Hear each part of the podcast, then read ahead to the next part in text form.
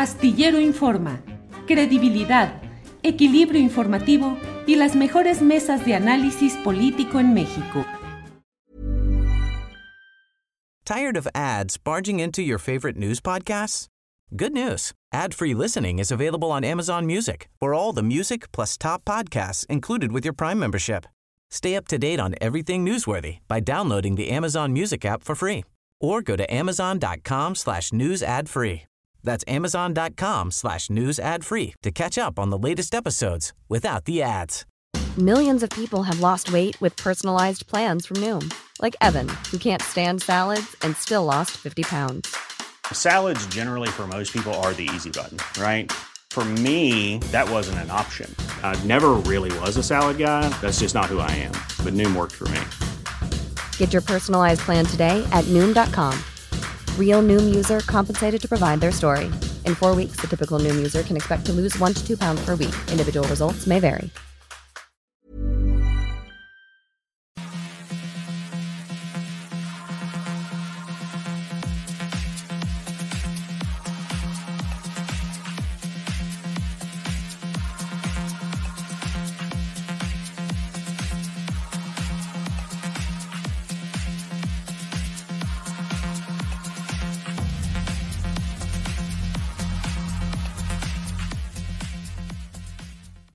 La una de la tarde, la una de la tarde en punto y ya estamos en este martes 21 de febrero de 2023. Muchas gracias por acompañarnos en esta transmisión en la cual le vamos a llevar la información más interesante de lo que sucede en nuestro país, en el extranjero. Híjole, será el día en el cual haya un dictamen, un veredicto ya del jurado en Nueva York sobre el caso de Genaro García Luna. ¿Qué pasó en el Congreso de la Ciudad de México? Muchos temas para hablar, para analizar, para comentar y desde luego que para iniciar este programa está ya con nosotros mi compañera Adriana Buentello, a quien saludo con gusto. Adriana, buenas tardes. ¿Cómo estás, Julio? Bienvenido de nuevo. Te extrañamos, la verdad es que mucho. Eh, todos preguntando por ti y pues listísimos aquí con más información. Saludos para toda la audiencia que ya está conectada, Julio. Bien, Adriana, como siempre, muy agradecido de la gran cobertura que has hecho en estos días, muy celebrada y muy felicitada en la audiencia, que desde luego tiene una gran eh, confianza y respeto y elogios para tu trabajo como periodista y como conductora. Adriana, ¿qué tenemos?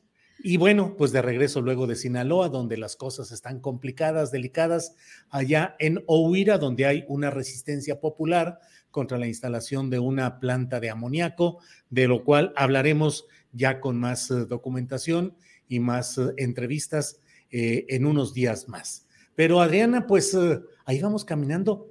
Parece que el día está complicadito y cargadito, Adriana.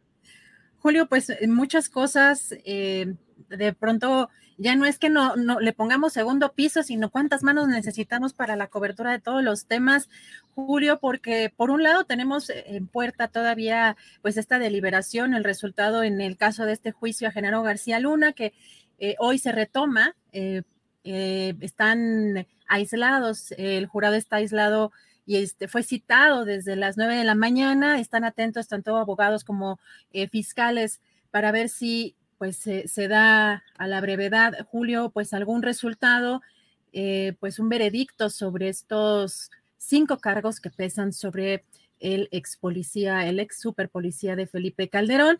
Y hoy, Julio, muchos comentarios interesantes que hizo el presidente Andrés Manuel López Obrador en la conferencia mañanera, porque por un lado eh, alertó, pues, de pues, si el jurado sale con que no hay nada, pues su gobierno no va a dejar ese asunto. Vamos a escuchar qué fue lo que dijo. Y el caso de García Luna está muy interesante ¿eh? lo que este, va a resolver el jurado, porque en una de esas toco madera, va a ser como el parto de los montes. ¿Qué va a pasar con Van a parir un ratón pueden. ¿Qué va a pasar con todo lo que se dijo, Salir con que no hay nada. Nosotros no vamos a dejar este asunto. Pues ahí está Adriana Buentello, no vamos a dejar este asunto. Recordemos que hay un proceso eh, en Miami en el cual se busca que haya la devolución de una cantidad que pueden ser 700 millones de dólares en propiedades inmobiliarias que se adjudican a García Luna, a familiares cercanos y cercanos. En fin, pues está ese tema, pero hay más declaraciones y más puntos interesantes, Adrián. Así es, Julio. Pues ayer estábamos platicando en la mesa conservador Frausto y Jorge Meléndez, pues de dónde la fortuna de Genaro García Luna y que se había vendido a Bon, incluso que pues en estos bonos que también eh, quisieron justificar bonos eh, del gobierno como, como incentivos o, eh, una situación de esta naturaleza y el presidente hoy pues también se burló o, habló un poco en, torno, en tono burlón respecto a estos ingresos y vamos a escuchar qué fue eh, lo que dijo.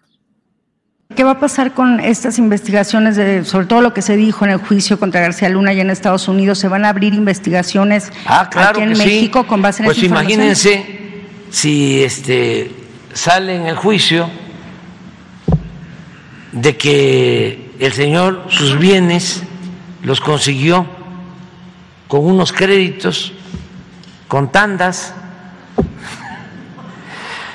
este, cuando existe una denuncia en Florida en donde este, el grupo que eh, él representaba en todos los negocios, llegó a manejar alrededor de 700 millones de dólares y tienen este, unidades habitacionales, ¿cómo se llaman estas? Este, conjuntos, este, departamentos, pues, en una torre, 10 en otra torre otros 10, eh, casas, yates, y ahí está la denuncia. ¿Cómo es que en una investigación de este tipo, que tardan tres años recabando pruebas, resulta que una de las primeras decisiones que toman en la Corte es que no se va a tomar en cuenta lo adquirido por García Luna después de que terminó su encargo como secretario de Seguridad Pública. Pues sí, de todos esos misterios y extravagancias que están siendo eh, analizados en el eh, juicio de Nueva York, donde los testigos han pedido ya, Adriana, revisar los documentos, revisar la declaración del rey Zambada y de un agente consular de Estados Unidos. En eso van. Julio, y interesante también Hoy le preguntan, eh, bueno, a pregunta expresa sobre si se investigaría a Calderón. Vamos a escuchar qué fue lo que respondió. ¿Se tomarán en cuenta estos elementos para investigar aquí en México a Felipe Calderón también, presidente? Vamos a ver lo que resulte.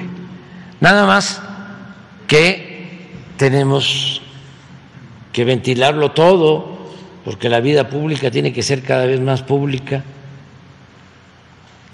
y eh, vamos a esperar el resultado final del caso. Pues a esperar el resultado final, que ya se supone que en esas andan. Allá en Nueva York había mucho la versión entre los reporteros que están cubriendo este juicio de que había indicios de que hoy mismo pudiera emitirse ese veredicto. Luego algunos otros dicen que las cosas pareciera que van a alargarse, pero ya estamos en los días, acaso en la semana en la cual se va a resolver este asunto, Adriana. Y además también confirma, Julio, hoy que sí va a llevar a cabo esta demanda en contra del abogado de García, de García Luna. Vamos a escuchar. Sí, está decidido, nada más estoy haciendo una investigación sobre este eh, cómo es el procedimiento pero claro que sí. Fíjense si no me va a extrañar el juicio, que al final de cuentas yo fui el único este, señalado Pues imagínate nada más, ese sí sería ya el colmo. Bueno, pues está en esas exploraciones jurídicas el presidente de la República, pero dice, sí, sí, vamos ahí, Adrián. Julio, no sé si de pronto en escucharlo en esta conferencia mañanera da la impresión de que está esperando, pues, eh, no buenas noticias en el caso de este juicio, pero hay también otro tema que puso en la mesa y es el caso de Rápido y Furioso. Vamos a escuchar qué dijo. También me llamó mucho la atención, ¿cómo es que no entra lo de Rápido y Furioso? Si hay hasta un expediente en Estados Unidos, la entrada de armas por un convenio entre autoridades de Estados Unidos y autoridades mexicanas. Es lo que vamos a ver si este, se está protegiendo a quienes. Es la oportunidad de ir a fondo. Pues es la oportunidad, pero efectivamente hay muchos datos y detalles que no fueron incluidos y pues el propio presidente dice que esto podría quedar eh, en ese parto de los montes, que en un descuido se atreven a decir que no pasó nada, Adriana.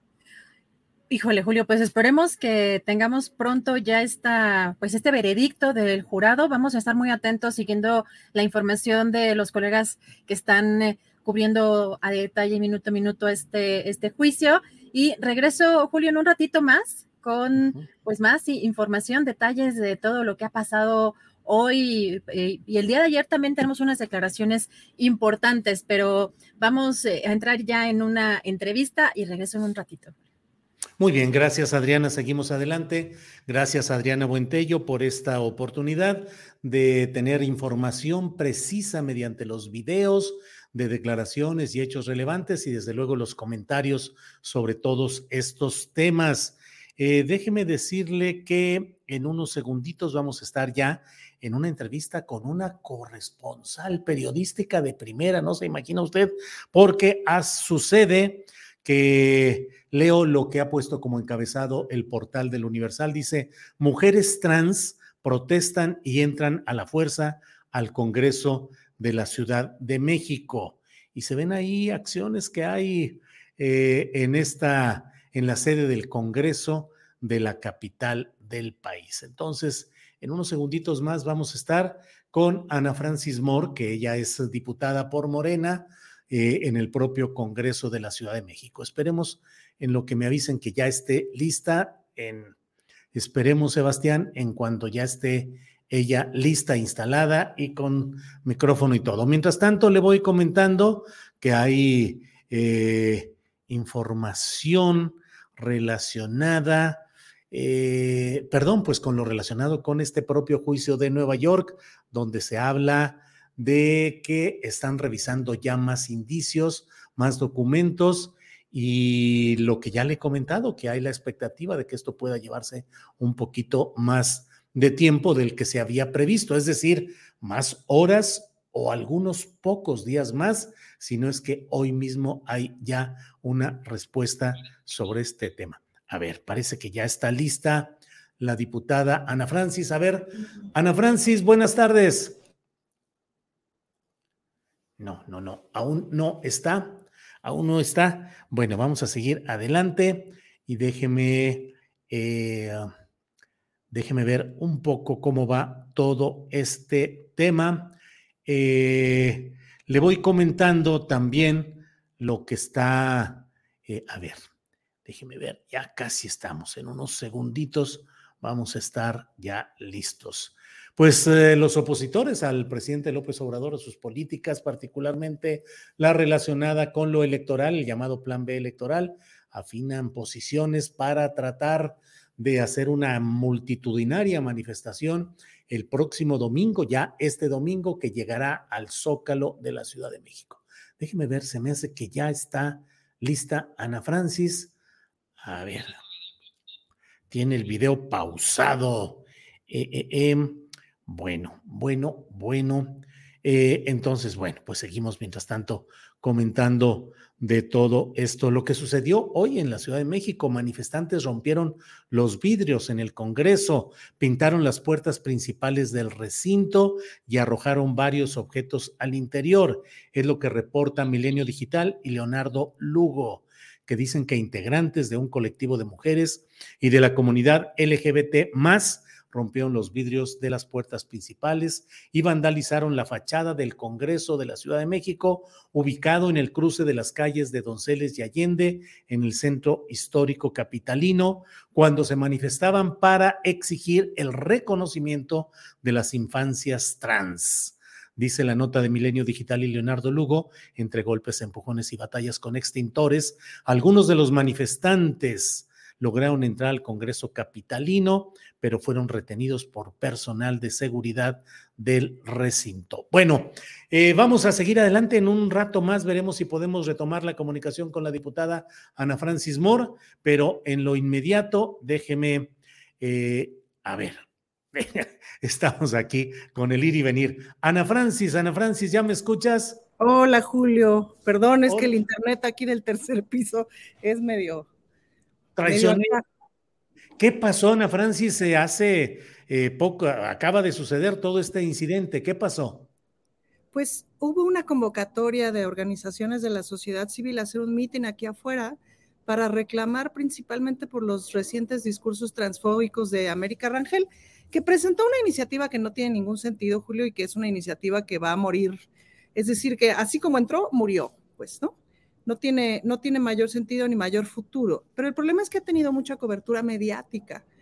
Y entonces esta señora va y escupe su transfobia en los medios y eso pues obviamente enfurece a las compañeras porque eso literalmente mata. Y las que ponen el cuerpo son las compañeras trans. Entonces pues están muy enojadas por eso y están muy enojadas también porque hay que derogar el artículo 159 del Código Penal, que es una cosa de riesgo de contagio, que ahora el viernes te cuento con calma de qué se trata, pero hay que derogarlo. Y en ese proceso ya estamos y yo veo que va por buen camino y están también muy enojadas porque hay que recuperar la ley de infancias trans.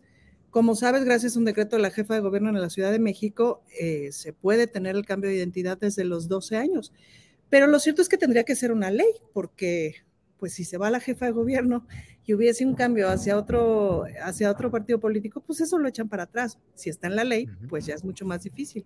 Entonces, claro que tenemos que recuperar esa iniciativa de ley de infancias trans, pero digamos que lo que detona el enojo, pues es justamente estos discursos transfóbicos de América Rangel, que es, híjole, Julio, es brutal. Y lo más desesperante del asunto es que las compañeras, ah, justo yo venía regresando de una reunión, y entonces me tocó, este, pues nada, estar ahí al principio del, del meeting, antes de que empezaran los trancazos.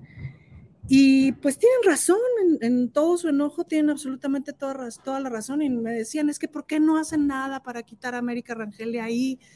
Este, diputados huevones, no sé qué. Y la verdad es que tienen razón. Lo que pasa es que no hay nada que podemos hacer porque es una representante popular que fue puesta ahí por votos. Entonces, legalmente me cae que ya le dimos todas las vueltas del mundo y no hay nada que podemos hacer para, para quitarla. Entonces es también súper desesperante. Y bueno, pues las cosas se pusieron violentas, las compañeras agarraron de estas cosas con las que se hacen las líneas, que son unos tubos de fierro con base bastante fuertes. Con eso rompieron los vidrios, rompieron la puerta, entraron, los compañeros de resguardo las rociaron con gas lacrimógeno para detener. Yo mientras estaba resguardada en la fondita de enfrente porque no pude entrar, los compañeros de resguardo me llevaron para allá. Unos concejales que venían a reunión conmigo también me, me, eh, llevaron para allá. Em, ¿Cuántas personas más o menos, Ana Francis, participaron en la protesta? Pues habrá habido afuera unas 20 o 30 personas y yo conté cuatro que entraron. O sea, rompieron los barrotes, ¿no? Son barrotes de fierro y entraron, yo conté unas cuatro personas y después ya llegó la policía a repeler y las compañeras que estaban acá adentro, que fueron detenidas por resguardo, pues ya están libres. Ana Francis, América Rangel, diputada panista. Sí, diputada panista. Pero además, Julio, diputada panista y vicepresidenta de la Comisión de Igualdad, que es la que yo presido. Es decir, esa es la postura del PAN sobre la igualdad. Me explico, no es inocente, sí, es la más extrema. Pero a la hora que le preguntan a Doring que cuál es su postura, la postura del grupo parlamentario, porque ahora estrenamos flamante coordinador de grupo parlamentario del PAN, que es Doring, porque ya ves que tienen a su prófugo. Y a la hora que le preguntan que qué opina de la, de la iniciativa, este, pues da una de esas respuestas de, de vamos a hablar de otra cosa. Caray. Pues Ana Francis, ya platicaremos con más detalle el próximo viernes. Eh, ¿En qué irá a terminar esto? ¿En uh, diligencias judiciales, acusaciones por daño en propiedad ajena, detención no, no de... Creo, no, no, no creo, Julio, porque no ha sido ese el, o sea, me parece que lo que ha hecho el gobierno en todas estas manifestaciones, o sea, sí hubiéramos agradecido que no hubiera, es muy difícil pues entrar al diálogo con, con este, cuando las cosas se salen de control. Uh -huh. Pero en la génesis lo cierto es que las compañeras tienen razón en sus demandas, ¿no? Eh, me parece que lo que ha hecho la policía y lo que en general ha hecho el gobierno es contener y ya después, pues nada. Uh -huh. Ojalá entablar el diálogo. No hay mucho que dialogar, es decir, tienen razón. América no puede hacer esas cosas, ya no, Julio, porque les cuesta la vida y tienen razón. Ana Francis, pues a reserva de lo que desees agregar, como siempre agradecido de esta corresponsalía, corresponsalía especial de este día, Ana Francis. Pues muchas gracias. Estén al pendientes, por favor, este, de las redes y si saben de cualquier, o sea, las compañeras, según lo que me informan, ahorita de mi equipo de trabajo, me parece que están bien, incluso una ya fue a Copreda a levantar una denuncia por agresiones contra alguno de los compañeros de resguardo que, ¿no? En fin, este, me parece que es, están dentro de lo que cabe bien sus derechos humanos, dentro de lo que cabe resguardados, pero cualquier cosa que no sea así, por favor, ojalá me lo reporten en redes y pues le entramos, ¿no? Ana Francis, gracias y nos vemos en unos días más. Hasta pronto. Gracias. Bye. Hasta luego ha sido la diputada Ana Francis Moore, diputada de Morena en el Congreso de la Ciudad de México. Bueno, en días pasados tuvimos la semana pasada una entrevista con Jimena Garmendia, eh, especialista en asuntos de aviación, escribe una columna en SDP Noticias y tiene su propio portal informativo sobre estos temas. Hizo una serie de referencias sobre las cuales justamente en esta ocasión tenemos la oportunidad de que está con nosotros eh, quien... Uh, eh, el abogado Iván Enríquez, que quiere hablar y refutar algo de lo ahí dicho. Iván, buenas tardes. ¿Qué tal, Julio? Buenas tardes. Gracias, Iván. Te agradezco mucho la oportunidad de, de, señalar algunos aspectos que mencionó Jimena Garmendia, aspectos eh, sobre nuestro proceso. Eh, de lo demás, pues no tenemos nosotros postura, pues nos interesa solamente el caso de Mexicana de Aviación. Sí, Iván, ahí se habló acerca de cómo se está moviendo este proceso para la entrega de participaciones económicas a jubilados y extrabajadores de Mexicana, en términos que los planteó Jimena Garmendia de una manera eh, y con consideraciones respecto al despacho que ha llevado eh, una parte de los intereses de este conglomerado de trabajadores y sobre ello quisieras hacer las precisiones. A la orden, estamos, escuchamos, Iván. Sí, muchas gracias. Eh, yo no soy el abogado, yo soy el representante común de los jubilados, yo so, también soy jubilado de Mexicana uh -huh. de Aviación. Y empezar a decirte que la realidad es que nosotros no tenemos nada en contra de Jimena. Eh, y eh, a, acotar algunas precisiones sobre lo que ella mencionó sobre nuestro proceso. En primer lugar, la AJ Team fue quien buscó al abogado Juan Iván, que es nuestro abogado. Eh, yo formaba parte de la AJ Team en aquel momento y, y nosotros... ¿Qué es J Team, perdón? AJ Team, la, la Asociación de Jubilados que dirige Fausto Guerrero. Sí, señor. Y eh, nosotros buscamos al abogado, eh, es, fue el único que nos, nos, recibió y nos indicó que efectivamente nosotros tenemos un derecho por la vía laboral y eh, iniciamos un proceso judicial en contra de Mexicana de Aviación, el cual ganamos en 2016, es el laudo que tenemos, y eh, la precisión hacia esto es que este, nuestro abogado es el único que ha ganado para los trabajadores de Mexicana, para un grupo grande de trabajadores de Mexicana, un laudo que reconoce los derechos de, de jubilación y de pensiones de los, de los jubilados. Eh, posteriormente, nosotros ganamos el laudo en 2016 y Jimena me menciona que el abogado desaparece, lo cual es una mentira. seguimos en la brega. Eh, el grupo desafortunadamente se separó por intereses económicos, así surgen las cosas, y Jimena dice que el abogado vuelve a aparecer después, ahora en 2023, lo cual es mentira. Yo te digo que eh, hemos sido eh, contraposicionados en un juicio por Mexicana de Aviación varias veces. Eh, le han negado a Mexicana todo su... es decir, le hemos ganado en todo momento. Y Jimena hace mención de que a partir de este momento el, abogado se aparece para pedir dos millones de pesos por, por llevar el juicio y eso es una mentira. Eh, también menciona que el abogado pide una comisión del 30%, lo cual tampoco es real. Eh, tú sabes que todos los abogados, todos los trabajadores merecen una compensación por su trabajo y la compensación del abogado es por el 18%. Y que todo este relajo que estamos, se está armando es porque el abogado quiere cobrar su comisión. Y no, la realidad es que nosotros tenemos unos derechos laudados y la intención del gobierno actualmente es pasar sobre nuestros derechos, unos derechos que están respaldados por el Poder Judicial y no estamos en principio en contra de la venta de los bienes de Mexicana.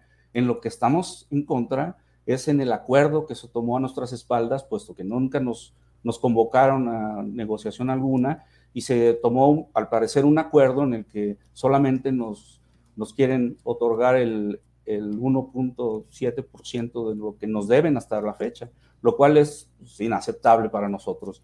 Eh, en este proceso, eh, Fausto Guerrero se personó ante estas, las autoridades como representante de todos los jubilados, lo cual es una mentira y, eso nos dio pie a presentar nuestra, nuestro amparo, cual obtuvimos una suspensión definitiva y estamos en ese proceso.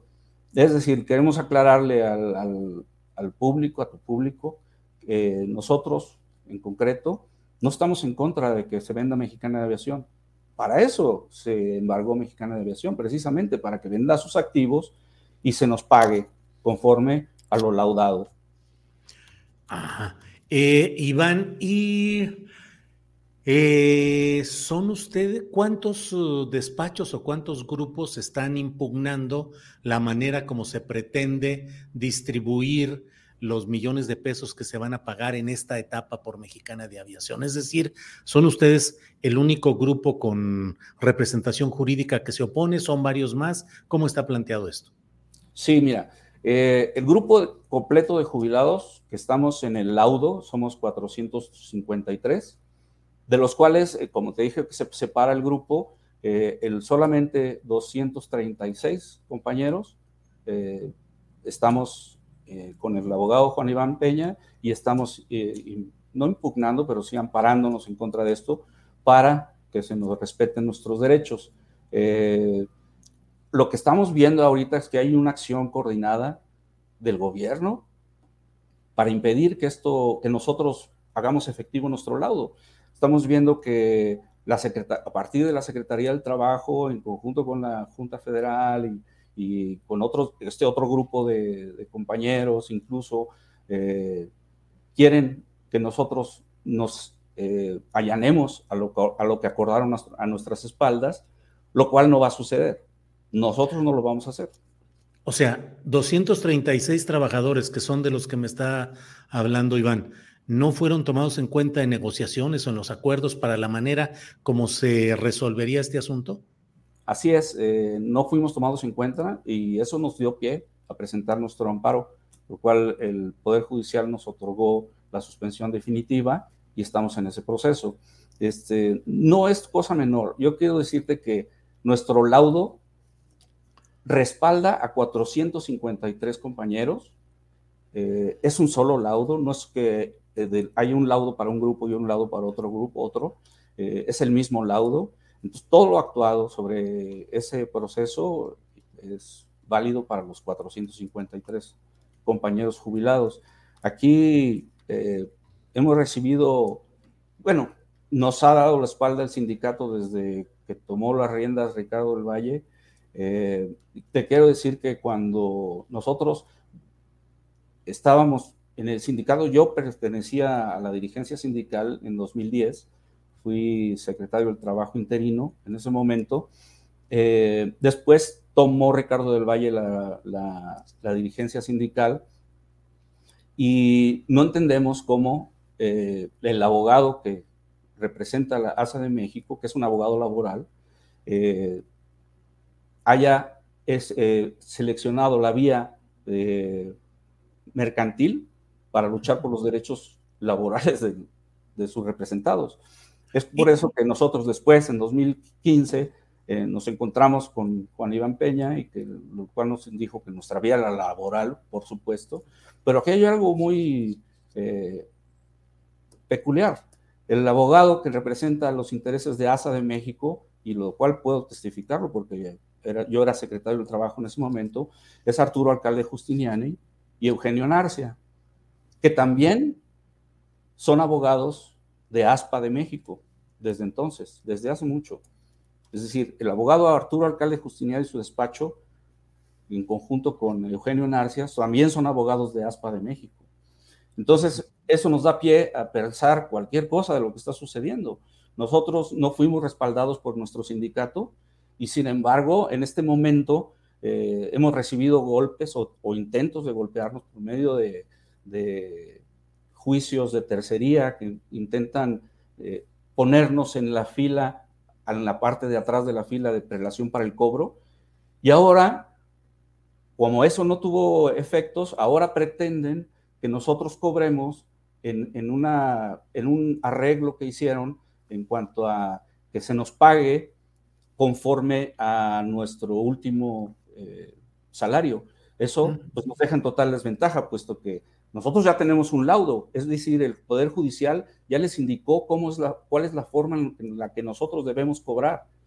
Y ahora, eh, con un acuerdo extrajudicial que hacen eh, a nuestras espaldas, quieren que nosotros no, no, no, no respondamos eh, defendiendo nuestro laudo.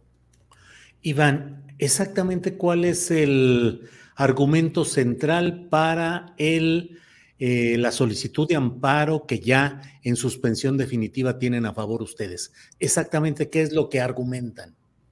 Lo que argumentamos es que no estamos eh, de acuerdo en que se, se venda, no estamos de acuerdo en que se, no se tome en cuenta nuestro laudo, las condiciones que el juez dictó para el pago de nuestras pensiones en este arreglo. Es decir, nosotros estamos de acuerdo en que se venda la, marca y los activos de Mexicana, porque pues, para eso se embargaron, para que se vendan y se puedan cubrir precisamente los laudos que están pendientes por cubrir.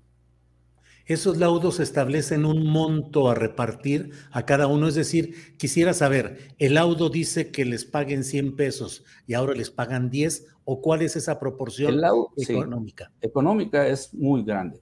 Es decir, a nosotros nos deben según el laudo, nuestra pensión desde 2010 a la fecha.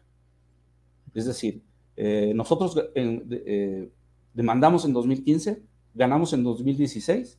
El juez dijo en, su, en el laudo que nos tendrían que pagar 36 eh, meses, que, parten desde 2010 a 2015, menos lo que ya nos pagaron, porque recibimos pagos por diferentes cuestiones ahí, unos pagos mínimos, eh, descuenta esos pagos, pero además, como el, proceso inició en 2015 y terminó en 2016, en septiembre de 2016, se le suman esos 18 meses, es decir, nos deben de, pagar 54 meses de pensiones.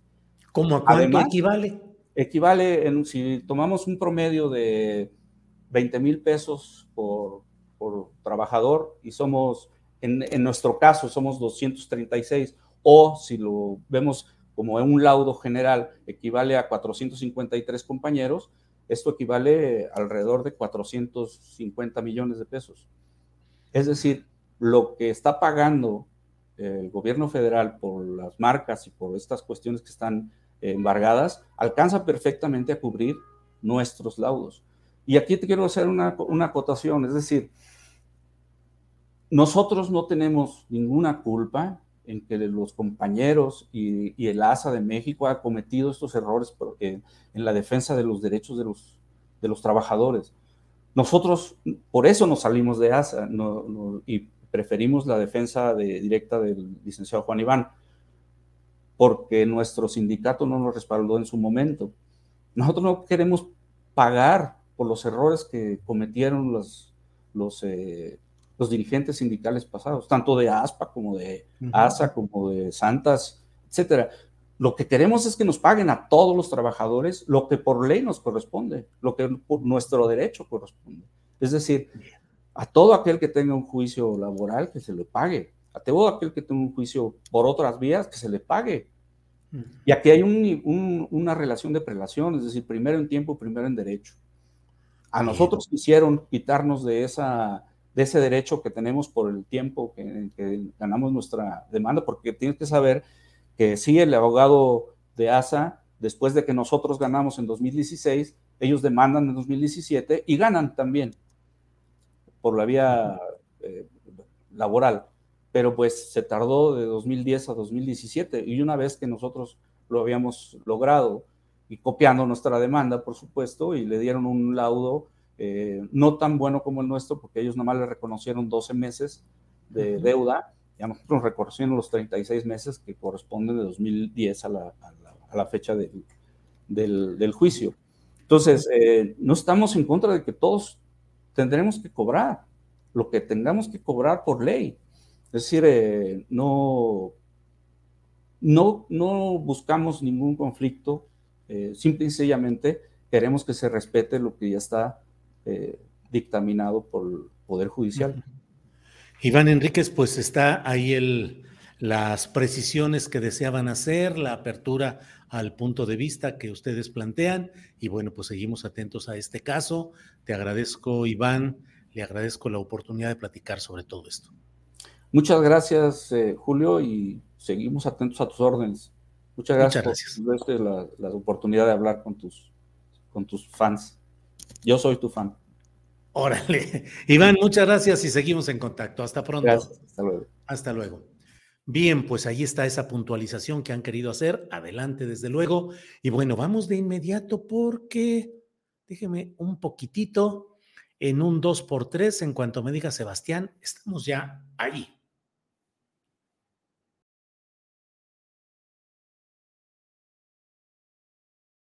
¿Qué, qué industria? Bien, pues hoy es el martes 21 de febrero y ya sabe usted que los martes, bueno, los martes se platica con Carolina Rocha. A veces no podemos platicar porque anda de viaje reporteando, investigando, pero siempre está por aquí puesta. Carolina, buenas tardes. Julio, ¿cómo estás? Ya te extrañaba un montón, oye. Pues digo, ¿de qué se trata? Días, porque esto de, de faltarme los martes con Carolina Rocha, hasta yo misma digo, híjole, ¿Y ahora, qué? Pues lo que aquí decimos, Carolina. ¿Por qué nos abandonas? Y además hay un chorro de asuntos que me imagino que te ha de estar haciendo, hormigueando las ganas de platicar y de comentar de tantas cosas que van sucediendo. ¿Qué vas viendo, Carolina? Tú sabes que este país se construye y se destruye eh, en semanas, Julio. O sea, eh, si uno empieza a leer los diarios, este, de, pronto dicen, no, no, no, el país está al borde del precipicio, va a desaparecer en tres días. Si yo me brinco ocho días, Julio, imagínate, el país ya es una dictadura, como dice Felipe Calderón, y, este, y uno se preocupa. Oye, ¿qué onda con Felipe Calderón y su ensayo pretencioso que a fin de cuentas lo que dice, bueno, si no se consiguen los objetivos, creemos un nuevo partido político. No dice que se llame México Libre ni que postule a Margarita Zavala, pero casi, casi. Y luego les da una super repasada a los partidos de oposición que no tienen credibilidad, vigor ni liderazgo y que espera que haya una resurrección, pues solo los muertos pueden eh, tener una resurrección, Carolina.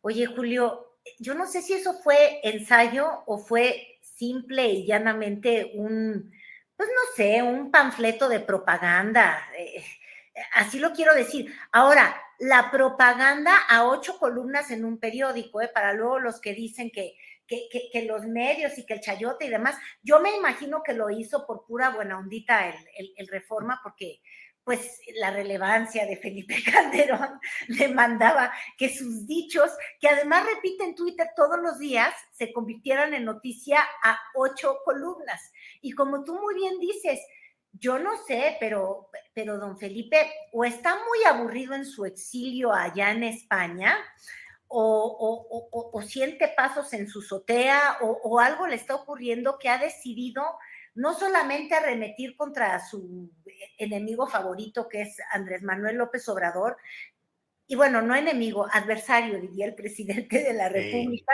este, sino que también, como muy bien dices, le escupió encima a la oposición y ya dijo, de hecho, la oposición soy yo como, no quiero decir como buen dictador porque se me vaya a ofender Calderón, que él no era, eh, eh, eh, él es un gran demócrata, ves que insiste, pero eso dice. Eso dice Julio, pero te quiero decir algo que, que, de veras ya esto ya estamos, te digo, bordeando en la locura porque estamos tan polarizados. Cuando yo veo que este panfleto de propaganda, porque la verdad es que lo, lo, lo es, ¿no? Este, llega a las ocho columnas de reforma, dije, bueno, esto sí, ya está mal. Eh, no solamente habla mal del diario, que bueno, de, alguna manera, pues, pues ha hecho propaganda los últimos cuatro años, este, pero pues también dije, ya, ya estuvo suave de un argumento que a mí al menos me sorprendió y me ganó unas tundas en el Twitter, Julio, que ya de veras uno dice, híjole, ya, ya no puede uno decir nada porque las personas quieren que pienses idéntico a ellos o no estás pensando bien. Mira, yo ya no hablaba ni de la calidad moral de Felipe Calderón, ni de lo que hizo Calderón en su, en su gobierno y demás, sino que yo no sé si tú has notado, y, justamente ahorita hablamos de eso, una entrevista que dio el día de ayer en la radio Claudio González, que también ya dije, oye, qué bárbaros, ¿qué es el uso de este sector que es anti Andrés Manuel Obradoristas o antimorenas, si lo quieres ver así, y que usan el mismo argumento que usaron hace seis años, pero estamos a cuatro años de un gobierno que ha hecho muchos errores de los que se puede agarrar la oposición, Julio, eso es real, pero siguen usando el mismo argumento que en la elección del 2006, que es eh, que Andrés Manuel López Obrador es un autoritario y utilizan términos que vivimos en una dictadura. Y a mí, honestamente, me alarma, porque de verdad digo, bueno, esta gente no es leída y no saben lo que es una dictadura. O sea, ¿en qué momento, después de cuatro años de gobierno, la economía de México no es una economía liberal y de mercado? O sea, yo no sé qué datos están viendo, qué, qué industrias han nacionalizado el presidente López Obrador, este, qué, qué, qué empresas él ha decidido este, hacerse dueño de, eh, qué sectores ha invadido o, por ejemplo, hablan mucho de la, autonomía, de los poderes y demás. Bueno, ¿qué poderes han sido invadidos desde la presidencia? ¿Qué constituyente han llamado a, crear desde la presidencia? ¿Qué golpe de Estado ha habido? ¿O qué forma, eh, en dónde se ha ejercido la censura? Em, o, se ha terminado con un medio. Entonces, yo lo que decía es, a mí me parece que, que, Calderón, bueno, ya no sé si es el, el abuso de del México libre. Del México libre, que, ah, a México libre. Pues a la Cuba, que no es libre, fíjate. Por ejemplo, esa es una dictadura con un partido único, con elecciones que son fingidas, eh, y, con una persona al mando sin alternancia del poder. Ahí yo podría decir que uno puede hablar de gobiernos autoritarios en las definiciones, cuando uno las busca, Julio. Pero Calderón usa estos términos como si no fuera importante darle el valor a las palabras. Este, Él está en plena facultad de su libertad de expresión y de hecho si no va a ir a la marcha, como van a ir miles y miles de personas a la marcha de este domingo para para defender al, INE o quienes están en contra del plan B de la reforma electoral, eh, él podría ir. Él ha elegido no ir porque le gusta vivir en España. Y además, esa es otra gran obra del cinismo de Calderón. Dice, por favor, vayan a la marcha. Yo no voy, y lo dice como si fuera un sacrificio. No, no va porque está viviendo en España, porque por algún motivo, no sé si legal, o porque el miedo no anda en burro, o porque el miedo no se sube a Iberia y regresa a México, o vía México, para ir a la marcha que tanto defiende. Entonces, la verdad es que el cinismo de Calderón a mí sí me parece excesivo. La única dictadura que sí vivimos en México, y eso fue lo que escribí en el tuit y me han linchado, bueno, la única dictadura que ha gobernado al país desde hace muchos años y lo ha hecho sexenio tras sexenio, es decir, se repite, ha sido la que el narcotráfico impone en varios estados de nuestra república. Es terrible, hablamos del estado fallido desde hace varios años, Julio, y en realidad quien le abrió la puerta al narcotráfico, declarando esta guerra o aliándose con ellos, fíjate que ahora que estamos en, días de juicios, es Felipe Calderón.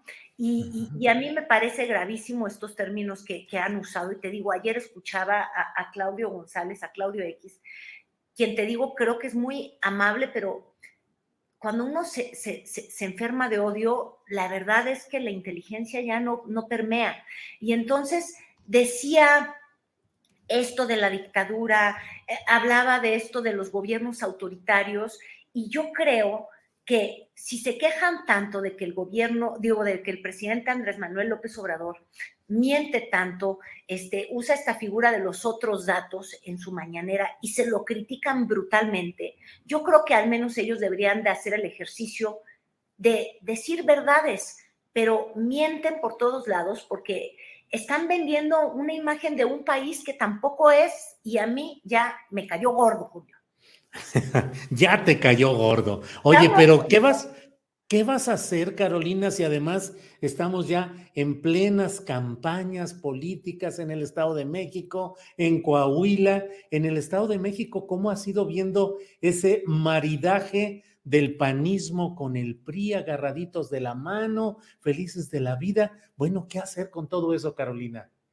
Ay, Julio, yo no quería hablar de ese tema. Te lo voy a confesar, porque es que estamos en intercampaña. Ah, estamos en Ellos no pueden estar haciendo campaña. E, e, eso es ilegal. Y tú ya sabes que el INE que ha funcionado tan bien todo el tiempo, impide, o sea, este INE, el perfecto que tanto defendemos, este, prohibiría por todos los medios que alguien haga una campaña en temporada de intercampaña.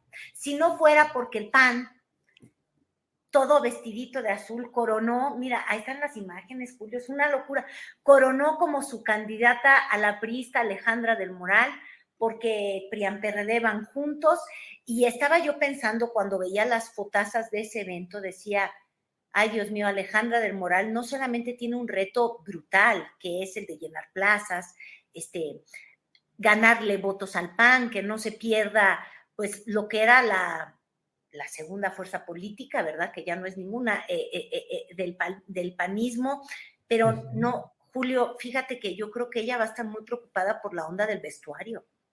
¿Del vestuario? De azul, oye, míralos, iban en uniforme azul. ¿Tú, ¿Tú, qué ves en la foto? El mar azul, como ellos se, se autodenominaban esa olota, la ola azul, mira, ya ando leyendo el, hashtag.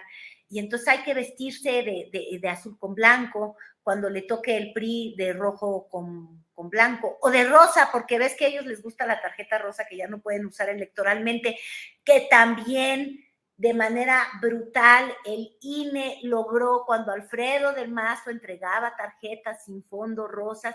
No, hombre, le quitaron la candidatura, no ganó, ¿verdad? No, no, no.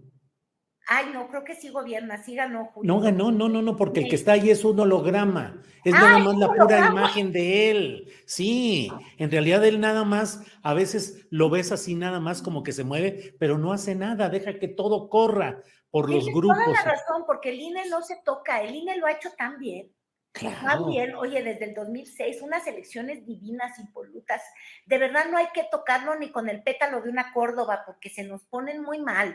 ¿De una Córdoba o de un Murayama? Ya viste a Murayama diciendo, ojalá y no sean estas las últimas elecciones libres y genuinas. ¡Sas, ¿Por qué nos amenazan de esa forma, Julio? De veras, ¿a dónde ha llegado el discurso político? Mira, ni la reforma esa ni el plan BS es la panacea para mejorar la gestión del INE, que ha aprobado en muchas elecciones. Estamos citando ejemplos reales, que no, no es que no sirva para nada, es decir, organiza elecciones, pero luego no logra este, hacer que los, los que juegan bajo esas reglas, que son los partidos políticos, sigan las reglas, porque es un árbitro muy más, más o menosillo, ¿no? Hay, que reconocerlo, no es un árbitro perfecto, pero ni, ni, el plan B nos va a salvar y va a salvar a la democracia, ni, ni, ni tampoco el INE ese que no se toca, era el gran INE, es un INE muy imperfecto, pero como siempre estamos peleados, ya sabes, en los términos grandes. Pero bueno, estábamos hablando del Estado de México, de ese sí, pero además debió pasar detecté una falla en el tweet que compartiste. No, no es responsabilidad tuya, sino en, el, en, el, en la foto anterior, que ahorita Sebastián nos va a hacer favor de poner, se ve eh, la concentración de los panistas, pero pues yo vi otra, mira, al final se ve ahí una, pues con sus huecos y todo, pero yo creo que fue un error, porque luego vi otra, Carolina, en la que estaba muy lleno de gente es que los montajes no solamente ocurren en Nueva York. A ver, ¿de qué montaje? ¿De qué montaje ahora estás hablando? A ver, porque mira, ahí está esta fotografía que no sé por qué tiene una bola de rueditas amarillas. ¿Tú sabes? bueno, pues es que fíjate que ahora Mario Delgado no solamente está en defensa de, sus candidatos, ya sabes, Delfina Gómez, que no, no pudo hacer estos actos masivos, ella también lo hubiera logrado y también se hubiera vestido de algo. Podía de verde, eh, eh, las alianzas, ya sabes. Este, no, pero es que también ahora es un inspector fotografía. Es Mario Delgado de la Vista Gorda. Entonces dijo, ¿sabías qué?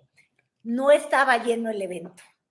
No, era concurrido, vamos a fiscalizar la foto y, fíjate que resulta que, que usaron el Photoshop. Entonces, esos circulitos creo, asumo que eso es lo que nos quería decir mucho Jojón Mario Delgado, eh, son réplicas idénticas del mismo hoyo llenado 20 veces. Ahí donde no había, donde no había muchedumbre, Ingesu, le hacemos el ojo al macho y, llenamos el evento, porque en el fondo, ¿qué importan los que viven los del evento, Julio? Lo que importa es lo que aparenta uno. Entonces, esa alianza quería aparentar que la ola azul no la frenaba nada. Imagínate una ola con huecos, eso hubiera sido un vil pinche río. Oye, Carolina, y luego los... ¿Qué? ¿Perdón? Que hay un río falso allá en Valle de Bravo, igual y hubieran podido decir, no es la ola, es, es valle. Es un vallecito. Oye, y luego, ¿cuántas cosas de, pues, ver a los panistas, eh, pues, muy entusiastas apoyando ahora al PRI? Muy entusiastas es un decir, Julio, porque fíjate, yo estaba de chismosa contigo porque a mí ya me gusta eso. Lo que es bonito de la foto es no solamente lo que sale en la foto, sino lo que no sale, como esos hoyos y el Photoshop, que ha acusado brutalmente la oposición. Digo, tampoco sé si yo no fui al evento, ¿para qué te digo? Yo, yo, yo no fui, no sé. No sé si hubo Photoshop o no.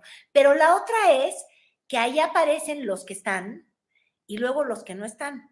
De entrada, los que estaban, pues Santiago Krill, que como sabemos, este, pues va a todo lo que el panismo le ofrece, porque él sí quiere ser el candidato, y le andan comiendo el mandado, oye, advenedizos como Lili Telles. Ah, y llegó por Morena. Imagínate tú que al parecer la candidata que más puntos tiene en las encuestas sería Lili Telles, que por lo que yo he visto, este, tiene un discurso muy estridente, es muy frontal, golpea con el lenguaje, da por acá, da por allá, este es grandilocuente, hace escenas, eh, tú lo has visto en el Senado, pero creo que gobernar lo que se dice gobernar o legislar lo que se dice legislar, pues no lo ha hecho. Es decir, no estoy diciendo nada que pueda ofender a una compañera mía de, este periodista durante muchos años en TV Azteca, pero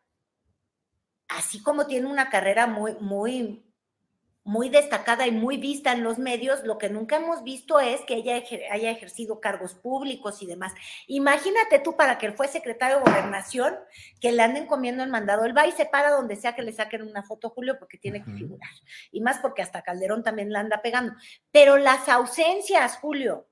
¿Dónde está Josefina Vázquez Mota? A ver. Pues, eh, a ver. Que no sirve para nada, pero salían todas las fotos, Julio. Digo, y con todo respeto, me refiero que no sirve para nada electoralmente, porque como vimos, se desplomó mucho el pan cuando ella estuvo ahí. Ausente. Doña Márgara. Margarita Zavala. Claro. en el texto de Calderón como la esperanza de México. Bueno, la esperanza de México era López Obrador y ya viste cómo nos fue, pero no. Eh, Doña Márgara no estaba. Doña Lili Telles, justamente, no estaba. Ah, pero el Truán, el Truán perseguido por los delitos del, del, cártel inmobiliario, Jorge Romero, ahí estaba. A ver si esa foto no se convierte en, en, un pasivo para Alejandra del Moral. A ver, tenemos ahí una imagen de un video que puso Xochitl Galvez, creo que fue, Carolina. Sí, ella llega en bicicleta porque esa ola también anda sobre dos ruedas. Tú dijeras que un Lamborghini no, en bici. ahí están. Oye, mira, la alcaldesa, esposa del declinante, Kenia, Kenia López, pegadita Xochitl, quiere decir que en, la Ciudad de México, si hay candidato, este, pues le van a dejar el camino largo, a, doña Xochitl. Su lenguaje florido y su huipil. Marco Cortés con su sombrero. Mira. Te digo, mira, el cártel inmobiliario en toda su presencia. Sí, sí, sí. Y Krill, que como dices, a todas va.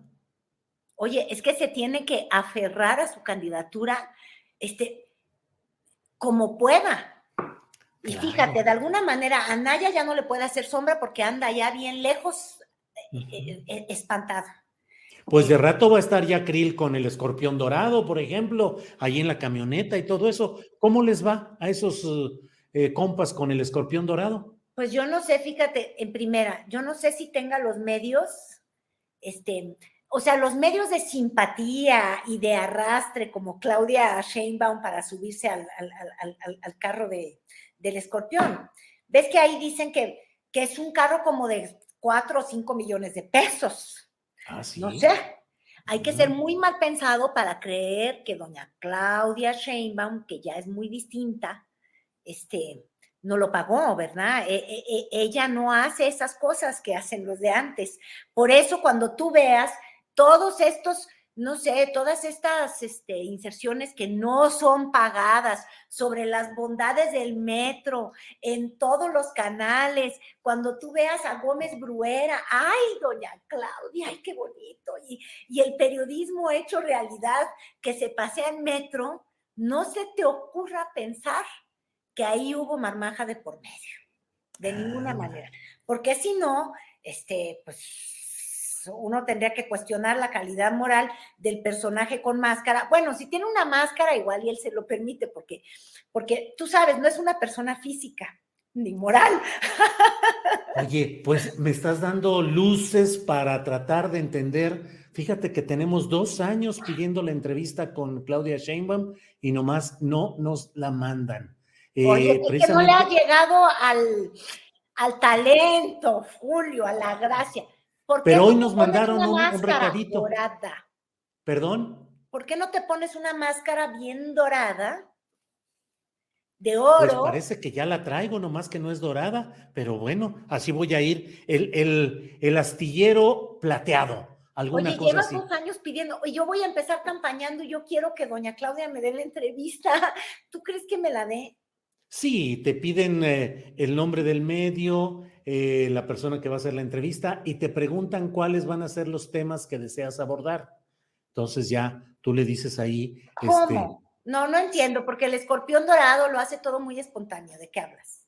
¿Qué será? Pues no sé, pero así es el. Hoy nos enviaron precisamente una. Eh, reanudaron lo que tenemos largo rato pidiendo la entrevista y un funcionario ahí de comunicación social dijo, este, a ver, llenen este eh, cuestionario pequeño, quién la va a hacer, para qué medio, bla, bla, y los temas a abordar. Entonces, pues nada más con eso. No, no, oye, pues pídele que te pase unos tips a este Hernán Gómez Bruera. Hernán Gómez Bruera, ¿tú crees? ¿Él sabrá bien cómo se hacen esas cosas? Pues anda de, de, de, piquis el ombligo, de, anda de amiguis y amigues, ándale, anda de amiguis y amigues de, de doña Claudia, que en realidad, Julio, lo que pasa es que tú sabes, esa encuesta de Morena tiene muy inquietos a todos los aspirantes, este, corcholatos y corcholatas, eh, de Morena y, y, entonces, fíjate, la verdad es que mientras más expuesto estés en todos los medios, ya no como antes se decía que hay que estar en la televisión, ahora hay que estar en el YouTube, por eso te digo, no es justo que te anden descartando, porque el escorpión dorado no sale en ninguna televisión, sale en el YouTube. Exacto, con eso, con eso nos vamos.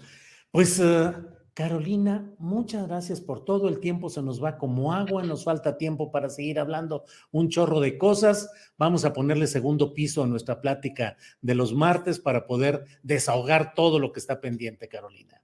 Y ya no hablamos del pobre Luisito Comunica. Y digo pobre porque de verdad yo te voy a decir nada más una confesión muy rápida.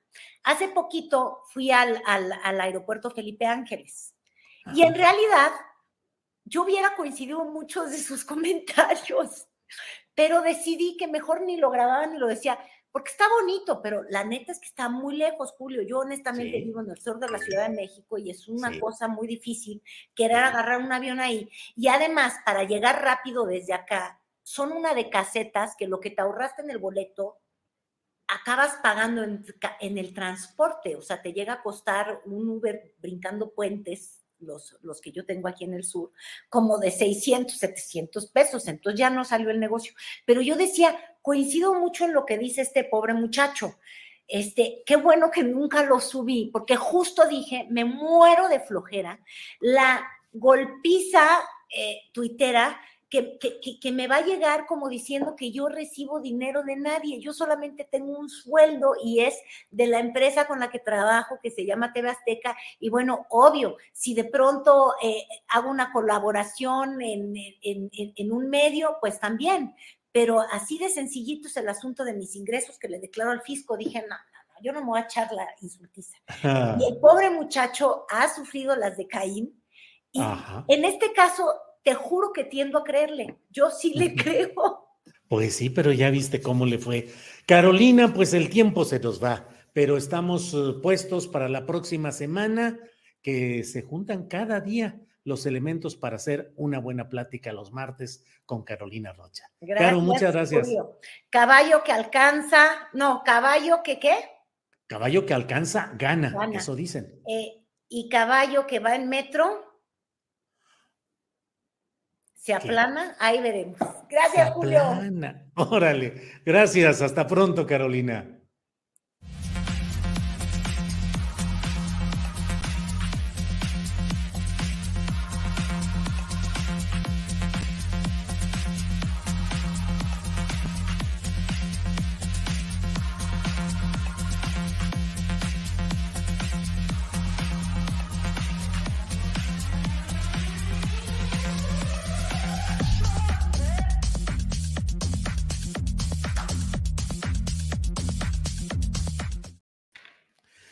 Bueno, pues son las dos de la tarde con dos minutos, dos de la tarde con dos minutos y estamos ya puestísimos para nuestra mesa de periodistas de este martes en la cual vamos a platicar de muchas cosas interesantes que están sucediendo en la política en general.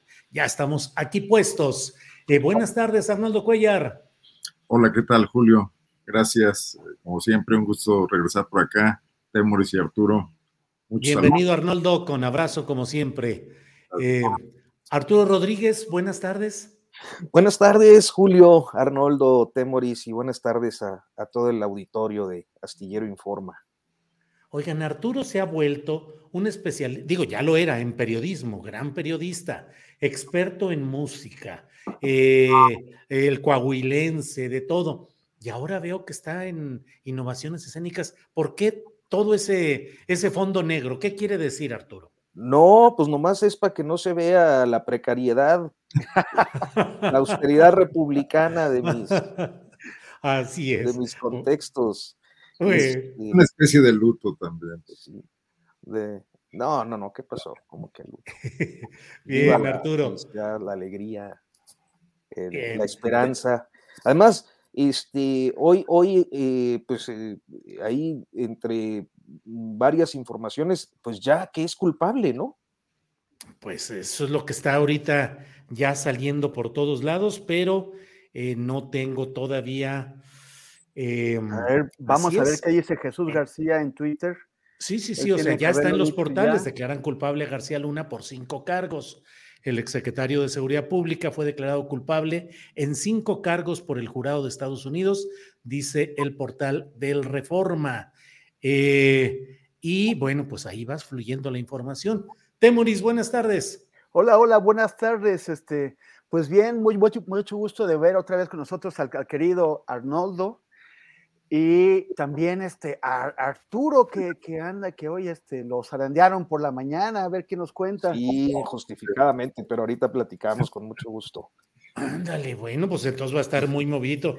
Aquí No, el- mira, de entrada, para, para luego no distraer la, la- conversación con ustedes, efectivamente el presidente hizo referencia hoy a un reportaje que publicamos esta semana en la revista Proceso, en el que efectivamente yo cometí un error garrafal. eh, es eh, una cifra eh, en la que expuse, escribí millones de dólares cuando era miles de dólares. Cuando lo dijo, porque estaba, normalmente trato de ver la mañanera, eh, estaba siguiéndola y cuando lo dijo me sorprendí, dije, no, no, son miles, claro que son miles, y me fui a ver el- el- la publicación de proceso, la revista, y efectivamente venía como millones, y entonces ya indignado me fui a ver el, texto original que yo entregué, la redacción original, y efectivamente eh, pues fue un error, un error de mi parte, un error humano sin, sin intencionalidad, como el propio reportaje no tiene una intencionalidad política, ¿no? Es un reportaje que, bueno, pues aborda un asunto que yo consideré de interés público, eh, lo reporté, lo propuse, y esta mañana la Sedena, bueno, la presidencia eh, me hizo llegar el informe de la Sedena al respecto. En realidad el informe, eh, exceptuando esa cifra, va confirmando prácticamente todos los aspectos del reportaje, si bien es cierto que algunos los justifica, otros eh, los justifica en términos de lo que contractualmente estaba obligado, otros amplía información y, por ejemplo, hay un desmentido, eh, son dos los desmentidos. Uno tiene que ver con la cifra ya mencionada de, de los millones que eran miles y otro tiene que ver con eh, una afirmación de 8.4 millones de pesos que yo pongo por tres contratos y la Sedena me dice no son tres, son ocho y fueron eh, 26 millones. Eh, es decir, una cantidad de contratos y una cifra superior. Entonces, hacen un ejercicio de transparencia. Eh, yo espero que en el transcurso de, del día podamos publicar pues la, la, información que ha dado a conocer la Sedena, que en, en, general sostiene prácticamente todo el reportaje, exceptuando pues ese, ese, esa errata de mi parte, eh, que, que, la verdad pues es... Eh, pues sí, motivo de, ofrecer una disculpa a los lectores y naturalmente al medio para el que trabajo por, por el tropiezo. Arturo, no hay nada que enaltezca más nuestro trabajo como periodistas que el reconocer públicamente nuestros errores, eh, que son no solo humanos, como todos sabemos, sino también que en el torbellino del trabajo que hacemos nunca estamos exentos a cometer alguna equivocación. El nuestro es un oficio, un oficio en el cual vamos avanzando y aspiramos a convertirnos en maestros en poder, pero para eso eh, nos lleva mucho rato y yo mismo debo decirte que a estas alturas ya de mi avanzada vida, más de una vez me he encontrado con que hay algún dato que no checamos adecuadamente y que puede uno patinar y mil cosas. Así es que a mí me creo que nos enorgullece, debe enorgullecer ser capaces de reconocer un error, de publicarlo y, ofrecer las disculpas correspondientes. Y, y, la verdad, Julio, es que, eh, es muy raro, ¿no? Aquellas personas o medios que nunca tienen errores, que los agarran en errores y que, y que, y que se aferran, ¿no? Y se aferran y, le, y, le, buscan por todos lados y le mueven. Y no, no, no, no, no, no. Y, y, aquí el, el, problema, por ejemplo, para, para, para este reportaje que, que, hizo Arturo, es que pues hay un conjunto de afirmaciones, entre las cuales hubo un error. Pero, pero al desmentir el, el error parece que se desmiente el conjunto y, no, o sea, deberíamos conocer cuál es la, respuesta del, gobierno ante todo el trabajo y no específicamente, pues, ante, o sea, solamente ante una cifra que evidentemente está es muy equivocada, está, es, o sea, hubo tres ceros de, error, pero que, eh, que incluso eh, con el número correcto, sí sigue llamando la atención y sí sigue siendo importante saber cómo, cómo se justifica. Bien, Temoris, pues brinquemos al tema del momento que está calientito y que estoy seguro que nuestra audiencia quiere saber qué es lo que opinamos sobre esto. Arnoldo, que efectivamente ya está confirmado por todas las vías de información inmediata de Internet, todo el mundo está confirmando que se declara a Genaro García Luna como culpable de todos, todos los cargos por narcotráfico y mentir a autoridades migratorias, según lo que dice, entre otros, Jesús García, periodista de La Opinión.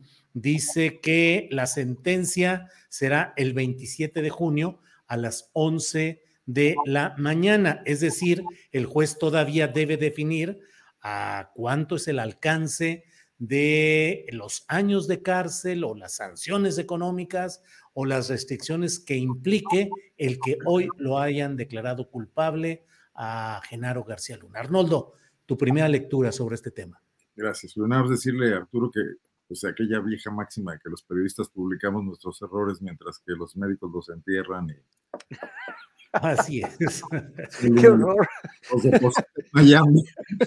sí, Siempre nos pasa. La primera piedra. Lo que pasa, lo que pasa es que no, no todo el mundo tiene que pasar por la pluma de un periodista, todos tenemos que pasar por, las, por, por, por el bisturí de un, de un médico. ¿no? Sí, es la diferencia. Así es. No, eh, bueno, yo, yo fui de los que opiné que, eh, iba a ser un, show mediático el tema, que realmente lo fue, de todas formas. Eh, hay que recordar lo que muchos nos han dicho en estas entrevistas que tú has realizado con, con Jesús Esquivel y otros, bueno, y con el propio reportero de la opinión, cómo funciona este sistema judicial norteamericano, ¿no? Hubo que convencer a un jurado, no, no, no con elementos de prueba duros, como es el caso de la justicia mexicana, donde todavía esta fórmula, independientemente de que, de que tengamos el juicio oral ahora a medias, a caballo entre el viejo sistema y lo que se quiso cambiar con el modelo chileno, precisamente el sexenio de Calderón, todavía funcionan mucho los artilugios que le dan muchos pretextos, por ejemplo, a los jueces eh, federales para otorgar amparos y a los propios tribunales locales para a veces escaparse de la responsabilidad de, de mantener detenidos a los, a los responsables de delitos, ¿no? o de eh, hacerlo con quienes son inocentes, como ocurre en otros casos. ese jurado se convenció con lo que vio, con los testimonios que aquí tanto se cuestionaron por eh, algunos medios de comunicación, de que eran delincuentes quienes estaban atestiguando. Aquí se dijo muchas veces, pues, si García Luna trataba con delincuentes, ¿a quién quieren llevar? Ni modo que lleven a las monjas del Sagrado Corazón, ¿no?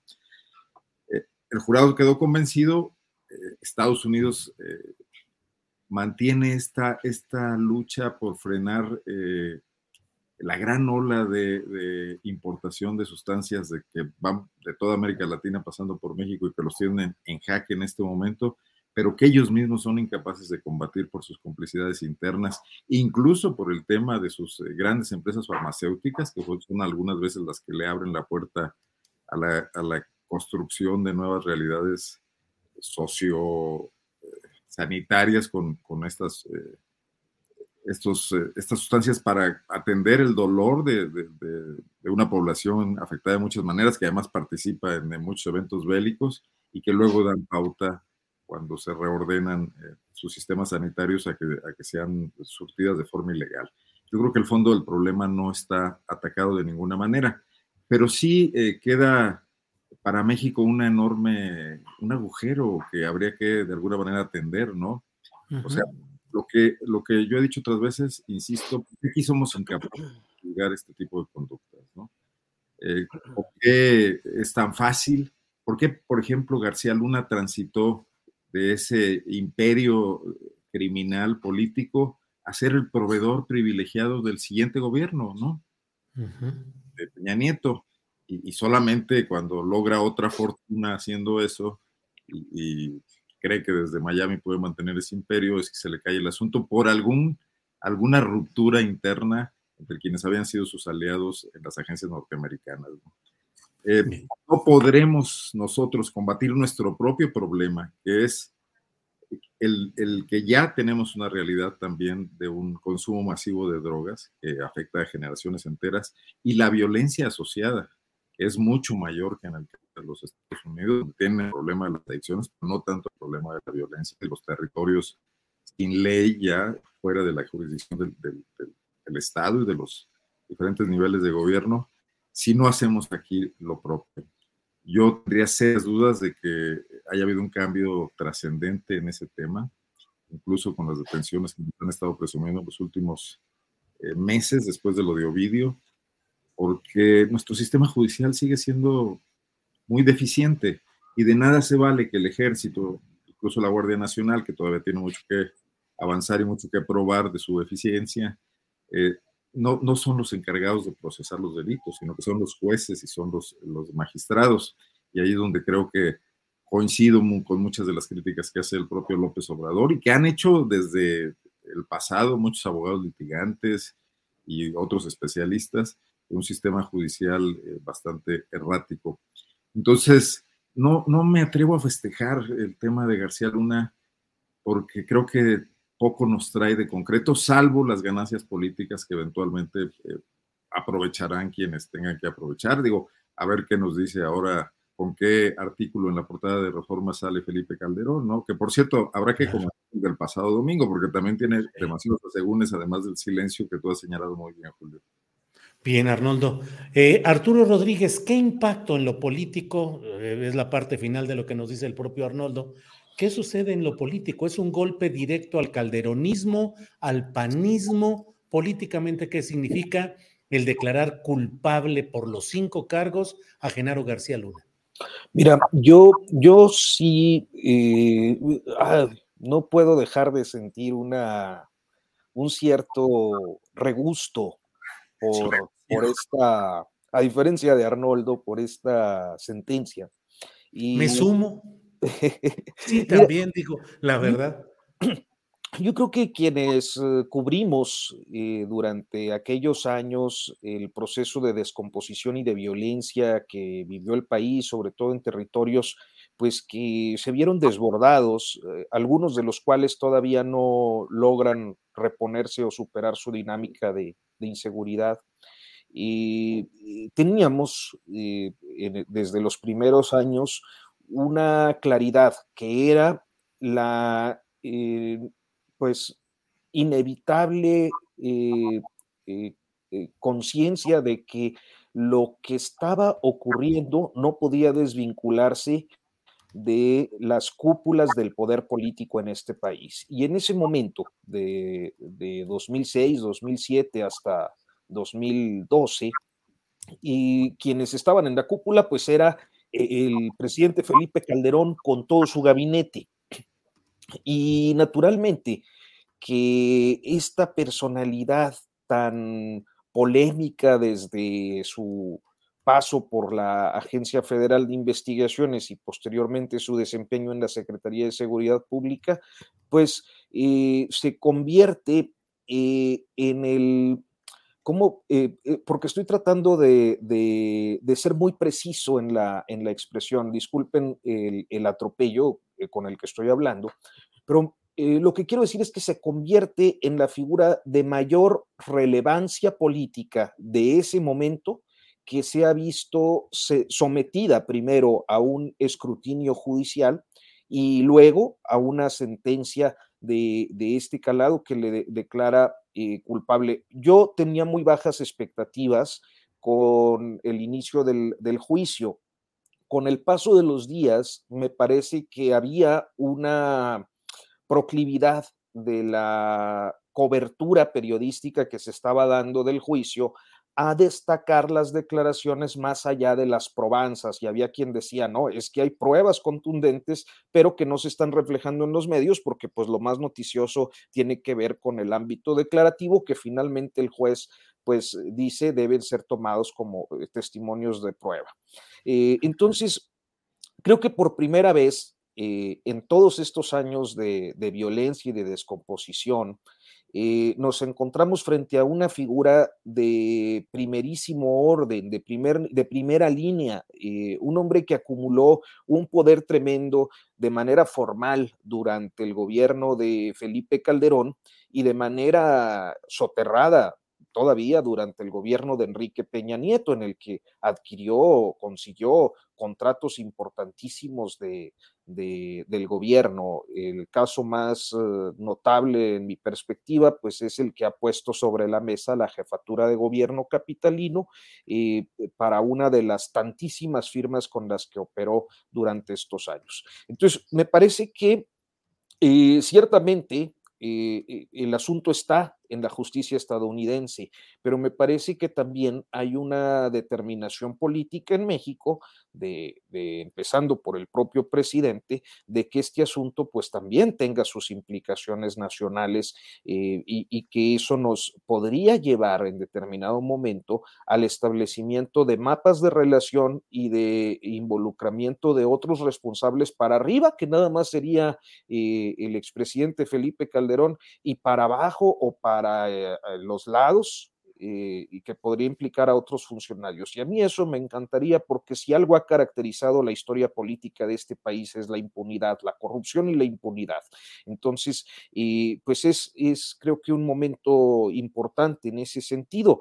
Que hay tajadas políticas, pues sí, es natural que las haya ante una situación como esta, que es escandalosísima. Secretario de Estado condenado en el extranjero por delitos relacionados con la delincuencia organizada. Es algo de primera línea, de primer orden. A mí me parece que eh, estamos ante un, episodio auténticamente histórico. Bien, Arturo.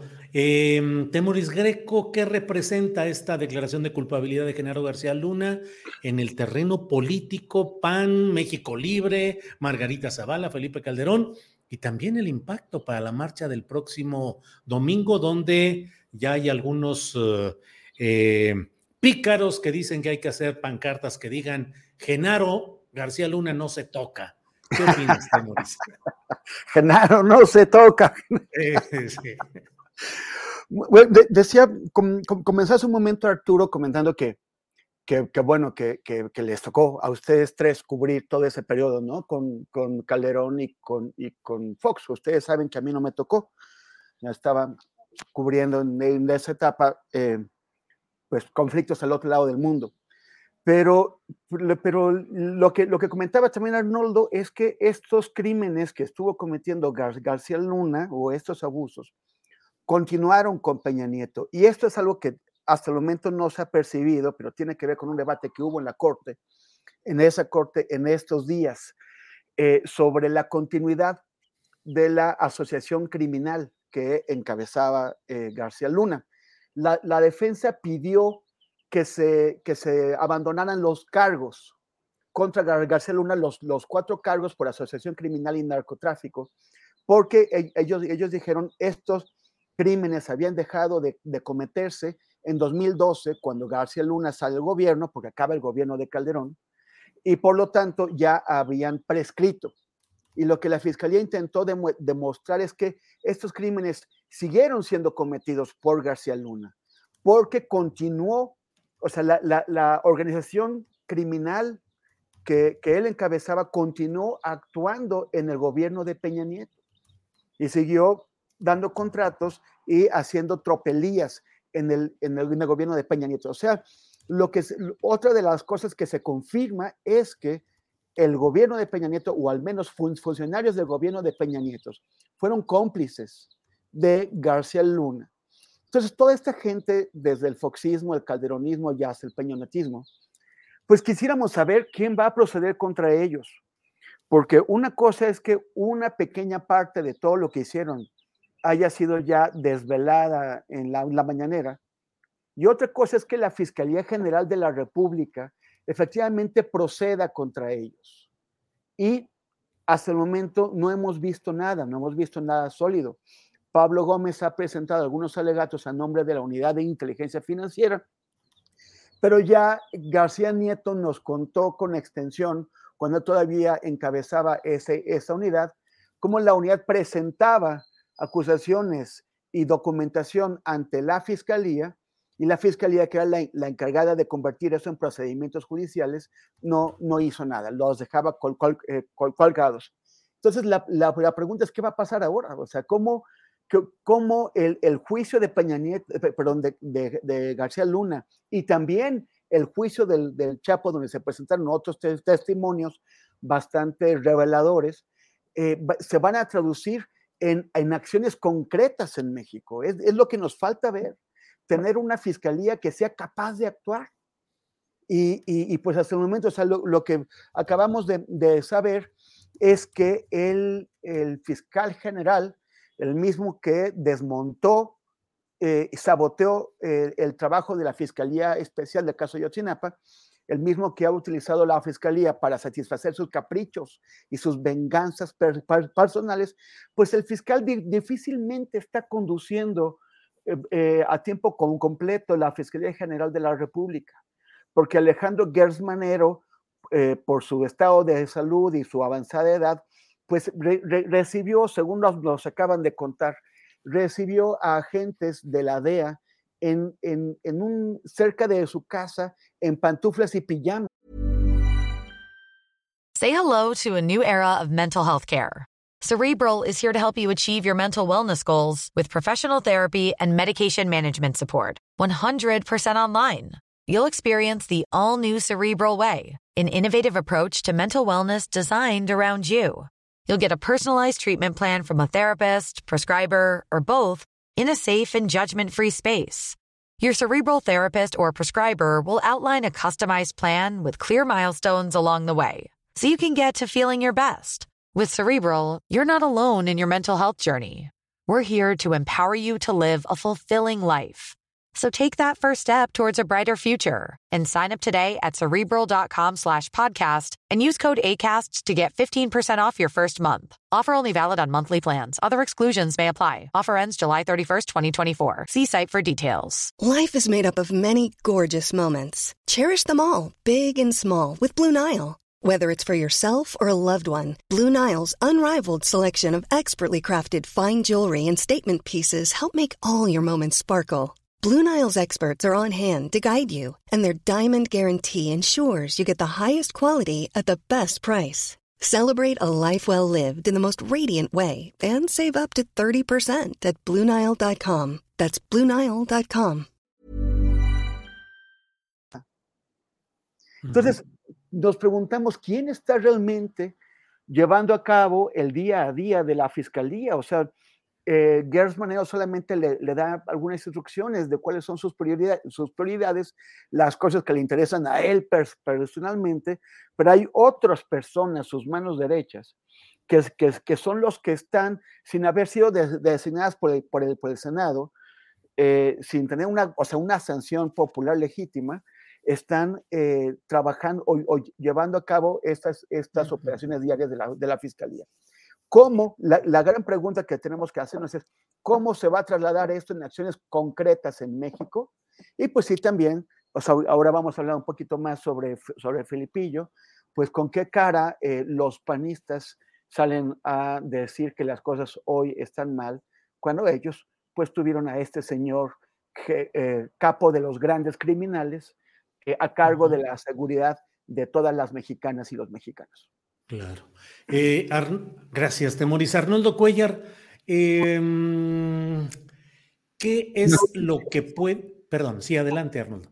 Es que a mí me parece, en defensa de mi comentario de que a mí no me alegra, Me parece que, que los norteamericanos vengan a, a encargarse de nuestros asuntos de justicia es como cuando nos ponemos muy contentos porque Brasil o Argentina ganan la Copa del Mundo, porque México se quedó en el tercer partido por ahí naufragando, ¿no?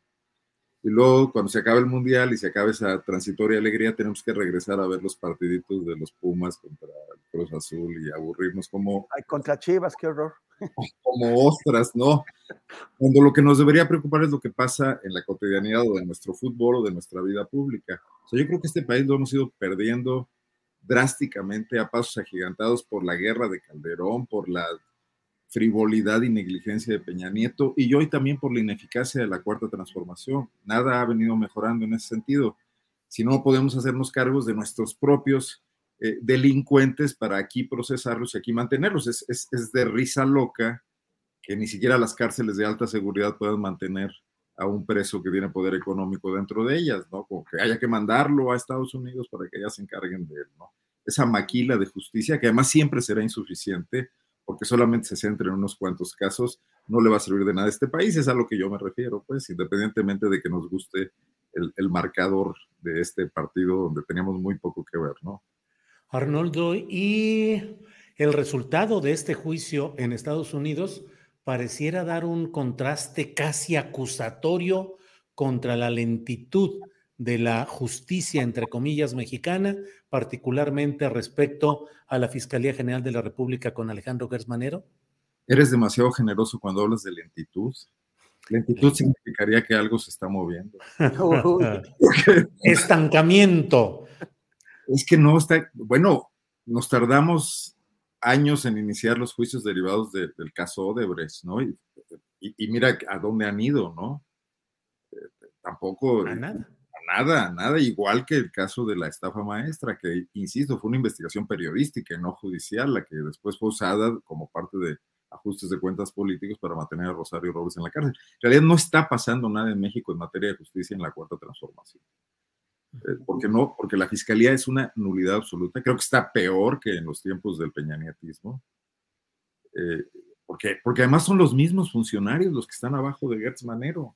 O sea, son exactamente los mismos, pero con un jefe que anda metido en otras cosas o en nada, no lo sé, atendiendo sus males. Y entonces, eh, ¿qué tenemos? Cuando tienes un gobierno que quiere transformar radicalmente la realidad de este país en el discurso, lo ha dicho en la intención, en nadie discute las, eh, lo que él quiere el presidente lograr, pero si no pasa en el día a día, en los ministerios públicos, en las eh, agencias de persecución del delito, etcétera, no está pasando nada, ¿no? Bien, Arnoldo. Eh, Arturo Rodríguez, eh, ¿qué pensar del ensayo dominical en reforma una, de... Fel una cosa, yo algo en el chat. No es solamente el Poder Judicial, que tiene sus propios asuntos es, tan, es, la fiscalía fundamentalmente. No se puede culpar nada más al Poder Judicial como lo hace AMLO. No los excluyo del análisis, pero yo creo que el, el, que mueve las cosas, el que presenta los casos, el que arma las carpetas, es, es, es la fiscalía. ¿no?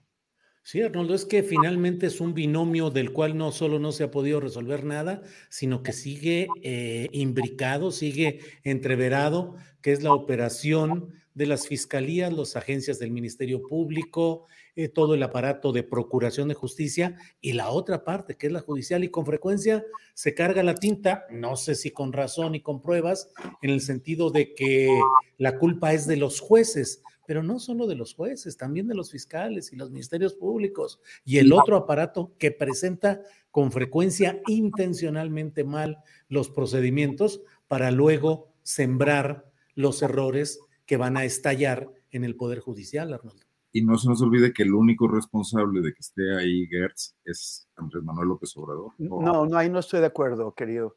O sea, es efectivamente el presidente López Obrador, pero tuvo el voto de PRI, PAN y, y PRD. O sea, fue, fue, fue la clase política la que lo colocó ahí.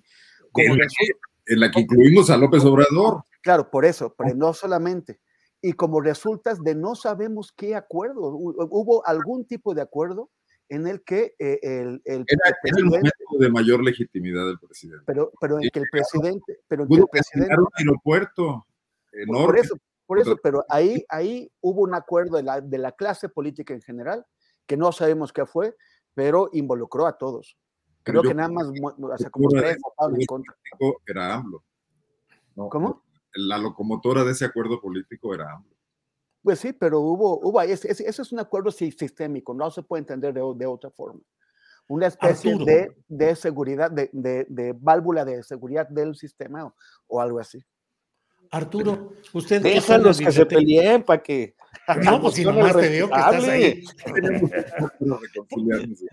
Pero quiero que tú le entres también. Dinos, eh, conforme a lo que tú has visto, leído, reporteado, la responsabilidad política de que esté Alejandro Gers Manero como fiscal general de la República, ¿es de López Obrador o de la clase política? No, a ver, yo creo que es del presidente López Obrador, que fue quien lo propuso y que es quien lo ha avalado a través de estos cuatro años, en el que eh, nos hemos enfrentado a diferentes casos de ineptitud. O sea, esta semana no hay que perderlo de vista porque estamos ahorita, claro, eh, el tema, el hecho noticioso, pues es eh, la declaratoria de culpable. Esto también es importante, nada más quiero hacer la acotación porque lo están preguntando en el chat. Eh, es una declaración de culpabilidad que hace el jurado. Entonces se lo vuelven a llevar al bote, digo, a, a prisión, y eh, en tanto el juez va a determinar la sentencia. La sentencia todavía no está dada, ¿no? Pero se le ha declarado culpable de los cinco cargos. Ese es el, hecho. Y, esta semana eh, hay actuaciones importantes. De, bueno, desde la semana pasada, yo quiero recordar que el cierre de semana se caracterizó por un aplazamiento más del caso de Emilio Lozoya Austin en relación al eh, eh, tema de eh, agronitrogenados. es la cuarta ocasión en la que la audiencia se aplaza.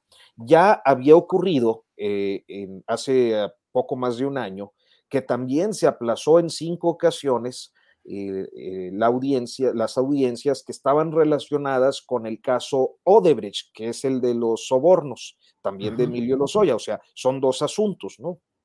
Y este aplazamiento, por, nada más para ponerlo como ejemplo, tiene como origen la falta de peritos traductores para las documentales que, eh, o sea, los documentos que vienen en otros idiomas y que vienen en otros idiomas porque fueron operaciones realizadas con bancos en el extranjero.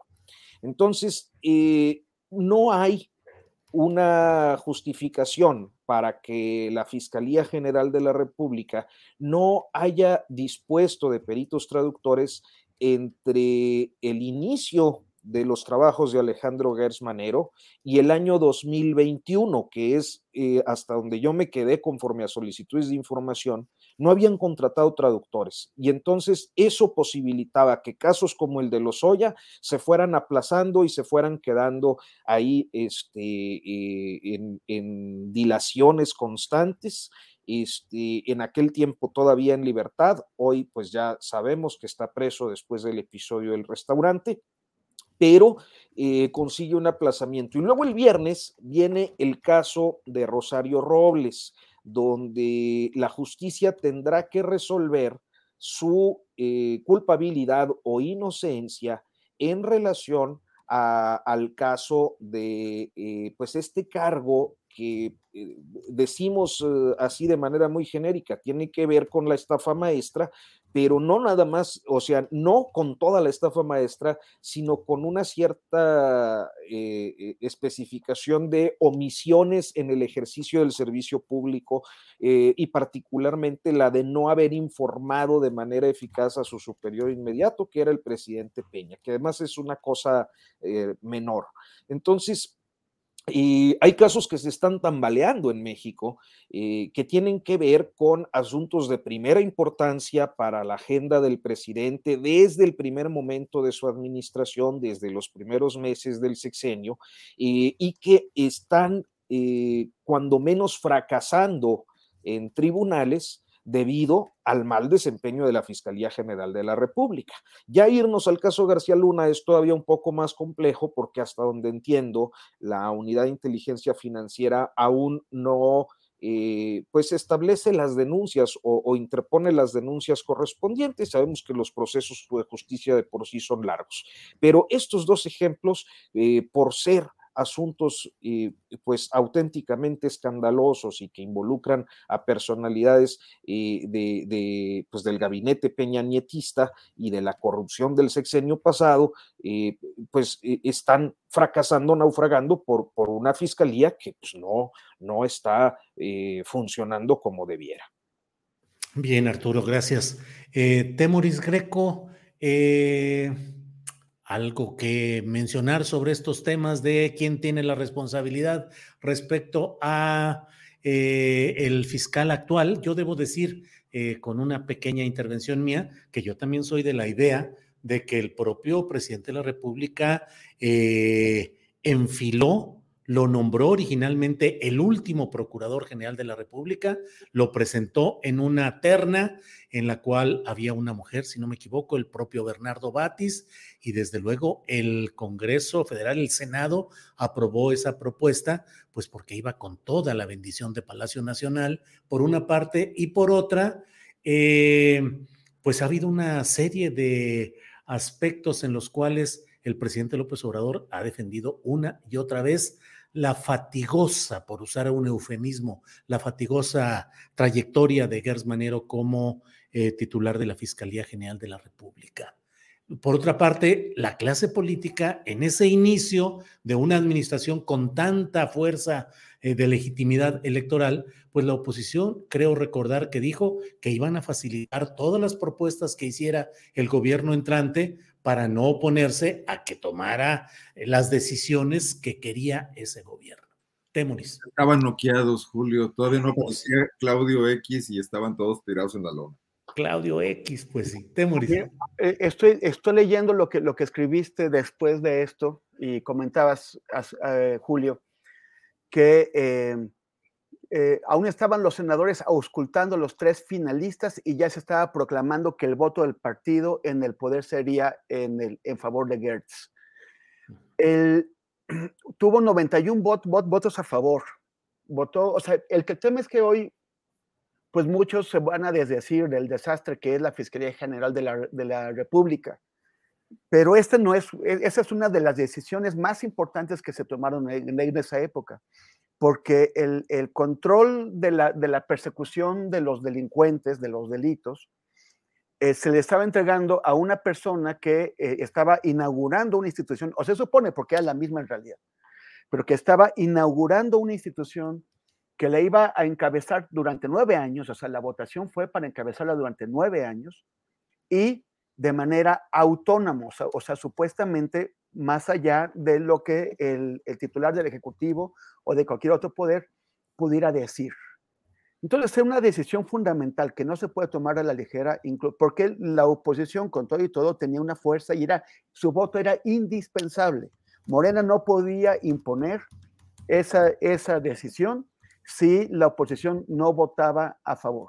Hubo algunos votos en contra, incluso alguna gente de Morena, yo creo que más que más, que más consciente, pero fundamentalmente la, oposición votó a favor de, López, de, de, de, Manero. Esto lo que quiere decir no es quitarle peso a la decisión del presidente. O sea, Andrés Manuel López Obrador escogió fiscal general, pero la oposición apoyó esa elección.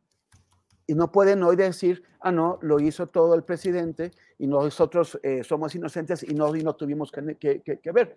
Hay una responsabilidad en ese voto que se tiene que señalar el día, el día de hoy. No es quitarle responsabilidad al, al, al, presidente, es recordar que la oposición estuvo, acompañó con su voto esa decisión.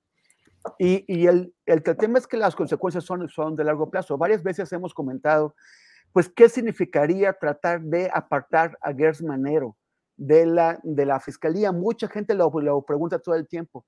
Para hacer eso haría falta un procedimiento muy complejo, un juicio político, que requeriría de los votos de dos terceras partes de los senadores, y eso significa, nuevamente, implica a fuerzas a la oposición. Y la oposición puede quejarse puede eh, estar, pero no le van a hacer fácil la vida al presidente ayudándole a quitar a Gers, Manero. Yo, yo, yo, no digo que el presidente lo haya decidido, pero sí estoy seguro de que muchas veces ha lamentado haber tomado esa decisión. Sería muy costoso en, términos políticos para el presidente impulsar eh, eh, que él, se, que, que Gers Manero salga. Entonces, no lo va a hacer y nos vamos a fletar con Gers Manero cinco años, a menos que el señor reconozca que su salud ya no le permite ejercer ese cargo, que renuncie a él y que nos permita, que permita a la gente, pues volver a, iniciar un proceso para ahora sí escoger mejor. Yo estoy seguro que ese voto de la oposición no se hubiera dado si no hubiera habido un gran acuerdo adentro del, del sistema, que fue parte de la transición, un acuerdo adentro del sistema para asegurar la impunidad de muchos adentro del mismo sistema. Era una de las, de los, de de las herramientas que les permitía, que, les permitía tener la seguridad de que a nivel de justicia todo cambiaba para que no cambiara nada. Bien, Temoris. Em, Arnoldo, y dentro de la lectura de lo que es la postura de Felipe Calderón con su ensayo dominical en reforma, ¿qué destino tendrá esto y cuál será eh, el saldo político para el propio Felipe Calderón?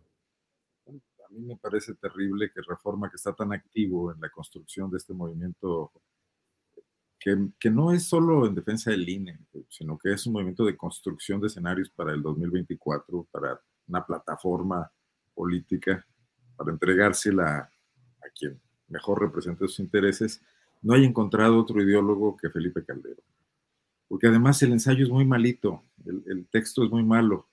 Felipe Calderón fue el presidente que más mano le metió al PAN, más que Fox siendo presidente de la República.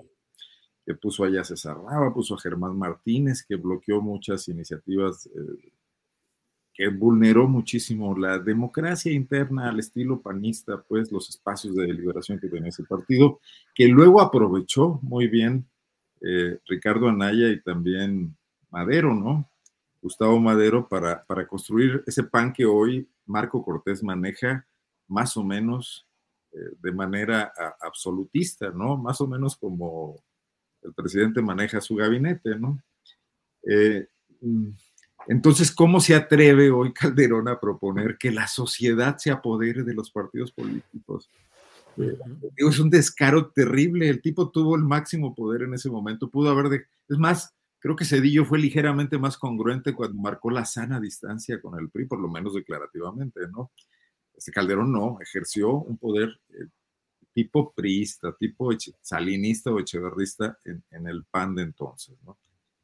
Hoy propone esto que además lo pone en ruta de colisión directa con Marco Cortés, con Alito y, bueno, no me atrevería a decir que con los chuchos, porque eso ya es un exceso de mi parte, ¿no? Pero eh, va destinado a nada. Creo que es subversivo hasta la propia construcción de escenarios que quiere la alianza opositora, ¿no? Porque esa sociedad civil a la que apela, que es muy difusa, es a lo que los partidos más le temen, más han rechazado, de la que se han defendido, llegando a los acuerdos políticos con los que ha construido el INE, con los que han construido el financiamiento, con los que se han repartido los organismos autónomos en el Estado mexicano con los que se han repartido las eh, posiciones plurinominales también. Entonces, pues, es, una, no sé, no, sé cómo llamarle, porque aquí fue el entusiasmo total. El AM, que, está muy instalado en la línea de reforma, el periódico AM de León, lo publicó de ocho columnas, ni siquiera tuvo el decoro de publicarlo como un artículo de portada, ¿no? Era la nota de ocho. En este arrebato de querer darle a la marcha del próximo domingo un carácter que yo difícilmente dudo que llegue a tener, ¿no? Que no es, no es el INE, es el 24. No es el INE, es el 24. Bien, Arnoldo. Arturo Rodríguez, em, no es el INE, es el 24. ¿Qué impacto vamos a ver con todo lo que está pasando en estos momentos con este juicio eh, que es ya desfavorable, que ya ha emitido el veredicto en contra de Genaro García Luna. Pero Arturo, faltan más, eh, como dirían por allá de la tierra que tú eres, faltan más pelados por entrar a la, al redil de lo policiaco y de lo judicial. ¿qué tanto esto puede abrir una oportunidad de develar más de todo lo que ha sucedido en este terreno? ¿O en México está bastante blindado todo el proceso de investigación y con lo que hemos conocido en Estados Unidos, pareciera que hasta ahí llegaremos? Híjole, pues sería muy desafortunado que una vez más las cosas se quedaran eh, en el juicio gringo y sin eh, el establecimiento o el esclarecimiento de las complicidades que en México se dieron durante el periodo en el que García Luna pues fue un hombre tan poderoso en, en el ámbito de la seguridad. Y evidentemente, o conforme a la, verdad jurídica que se está llegando en, el, en la corte gringa, pues en colusión con los cárteles de la droga, ¿no? que esa tendrá que ser ya la, verdad histórica o, la verdad, verdad. Y me parece que eh, es imposible suponer que solo él eh, estuviera implicado, porque no solo se trata de las relaciones o las eh, eh, órdenes que eh, diferentes mandos bajo su, su estructura, eh, bajo la estructura que encabezó García Luna, eh, estuvieran implicados, sino yo insistía, pues hay que ver hacia los lados, ¿no? ¿Qué otros secretarios del gabinete podían estar implicados? ¿Qué gobernadores mantenían una buena relación con, con, García Luna y este tipo de operaciones, principalmente en las entidades donde el, proceso de descomposición fue más, eh, más claro, más contundente y más sangriento y lamentable para de miles de familias en este país. Y, y, creo que uno de los sectores que tampoco se ha tocado, se ha tocado muy por encimita, pues es el de la iniciativa privada, ¿no? Es decir, quiénes fueron los ricos mexicanos o extranjeros que estuvieron coludidos en todo esto, que protegieron a, García Luna y sus mandos en sus estructuras eh, propias de, seguridad. Yo pienso en, casos como el de eh, eh, Ricardo Salinas Pliego, ¿no? Que, tenía, si no me falla la memoria, Cárdenas Palomino como uno del, como el responsable de la seguridad de, su grupo Salinas. Este, el hecho de que Cárdenas Palomino y una serie de relaciones personales nos lleven, por ejemplo, al sexenio de Peña y a la relación que tenía con los Alfredos, ¿no? Eh, Alfredo Castillo, eh, Alfredo, este que fue consejero jurídico de la presidencia, se me, se me está yendo ahorita el, nombre, pero que además era su cuñado, Castillejo Cervantes. Sí. Este, y que no puede uno disociar ese tipo de relaciones a nivel inclusive familiar con otros episodios de violencia y otros momentos críticos de este país, como fue el caso de Michoacán. Eh, durante los primeros años del peñismo.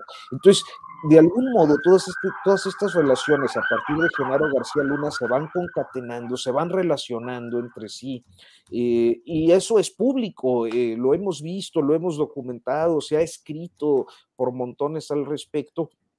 Y, naturalmente creo que tendría que haber avances en estas cosas.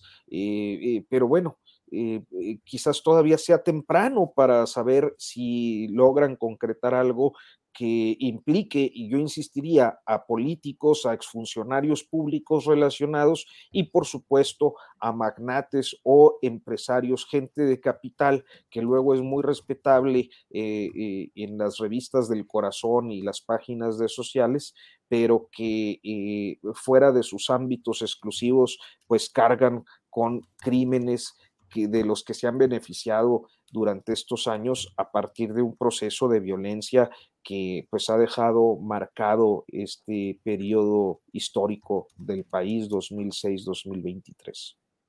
Bien, Arturo. Bueno, pues ya son las 2 de la tarde con 51 minutos. Para quienes nos acompañan, les diré que vamos a extender un poco este programa luego de la mesa de periodistas. Vamos a tener opiniones y análisis por parte de Francisco Cruz, de la doctora Guadalupe Correa, de Renato Ravelo, para ir analizando y platicando acerca de lo que significa este veredicto en contra de eh, Genaro García Luna. Bueno, pues se nos va el tiempo, compañeros. Tenemos tiempo para un postrecito. Quedan muchos temas que habíamos considerado para esta ocasión. Lo del plan B, eh, Córdoba, que dice Lorenzo Córdoba, que, eh, que no vayan a despertar al México bronco, ándale. Eh, el caso de Sandra Cuevas, en fin, de lo que quieran ustedes hablar. Temoris, ¿qué nos dices? Oye, pues yo creo que, que con las encuestas como están, si el México Bronco despierta, el, primero que no le conviene es a Lorenzo Córdoba. Pues sí. es que qué desparpajo de hablar así, ¿no? No vayan a despertar al México Bronco como si. Vaya, vaya. como si fueran otros los que tienen que temer, ¿no? Y no. Sí, sí, sí. no él. ¿La frase es de Reyes Heroles? ¿O de quién es? Sí, no, es de Reyes Heroles. A él se le ha adjudicado siempre esa de no despertar al México Bronco. Este, y, luego Felipe también, es que esa es, es la, feria de los cinismos, ¿no? O sea, Felipe con este artículo y convocando, o sea, a ver, acaban de declarar culpable de narcotráfico y de, y de encabezar una asociación criminal a la persona que él colocó al frente de la seguridad pública del país. ¿Cómo es que no se hace cargo ni tantito, ni tantito no que, no que asuma su culpabilidad, pero sí decir algo así, pero fue un error tan desastroso que no puedo con él y me retiro de la vida pública. ¿Cómo es que sigue convocando a gente a ir a marchas? Es que, es que el, nivel de, cinismo no, no, tiene límites. Ay, sí, sí. Y, y, tiene un chilangocentrismo porque les dijo, vayan a la marcha en Ciudad de México, así, las, las, las, las otras ciudades no importan, tenemos que hacer un montón en Ciudad de México. Y, pues bueno, va a venir él desde su autoexilio, por si acaso, en España. Va a venir él a México a encabezar esa marcha. Y luego, para continuar con la Feria de los Cinismos, pues la señora Sandra Cuevas.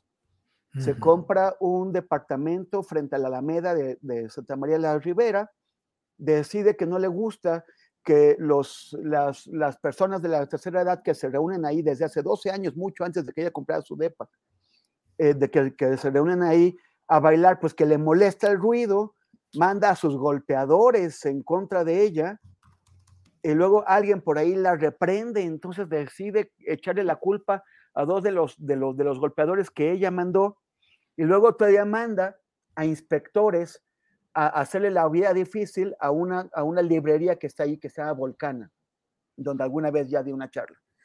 Y este, pero, entonces yo comenté eso en Twitter, o sea, dije, claro, típico gesto autoritario, criticas como, como, como gobierno, entonces te mando a los inspectores para que te manden, para que te hagan la vía difícil. Y Sandra Cuevas me contestó con una especie de truco tan raro que dice, ay, es que este, los, los de la gorrita guinda pues son de morena, que no, es lo que me dijo. Mm. Pero el, la gorrita guinda dice claramente, grande, en letras mayúsculas, alcaldía porque esos inspectores del INVEA, que, es de la Ciudad de México, esos son inspectores comisionados a la alcaldía para que la alcaldía opere con ellos. O sea, fue Sandra Cuevas quien, les, los envió para reprimir a la gente de, de, Volcana. Pero ella se quiere hacer como que no.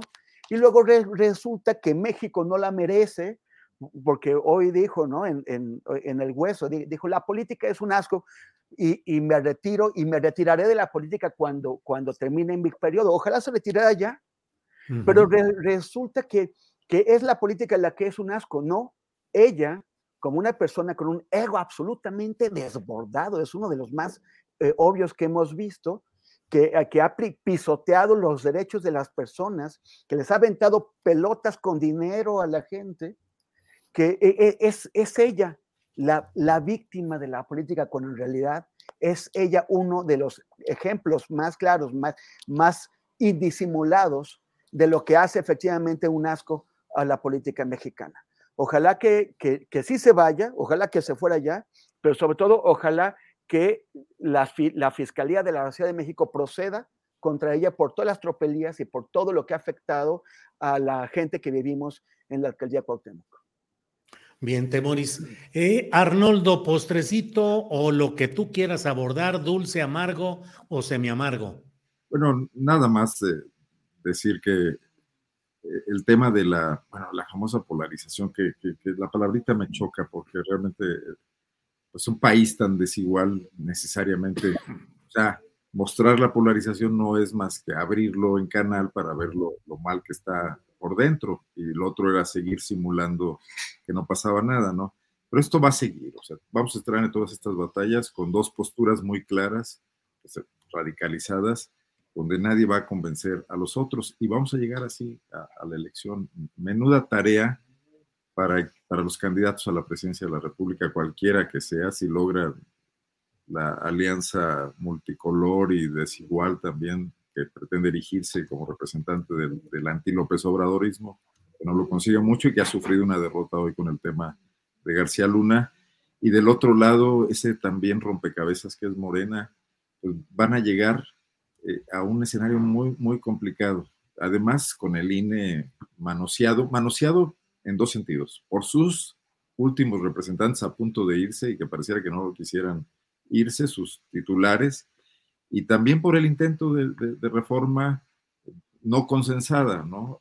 Y, que hoy está sufriendo estos rearreglos en las cámaras, como pasó en el Senado ayer en comisiones, por parte de la misma partidocracia que lo ha convertido en el, en Frankenstein que es, ¿no?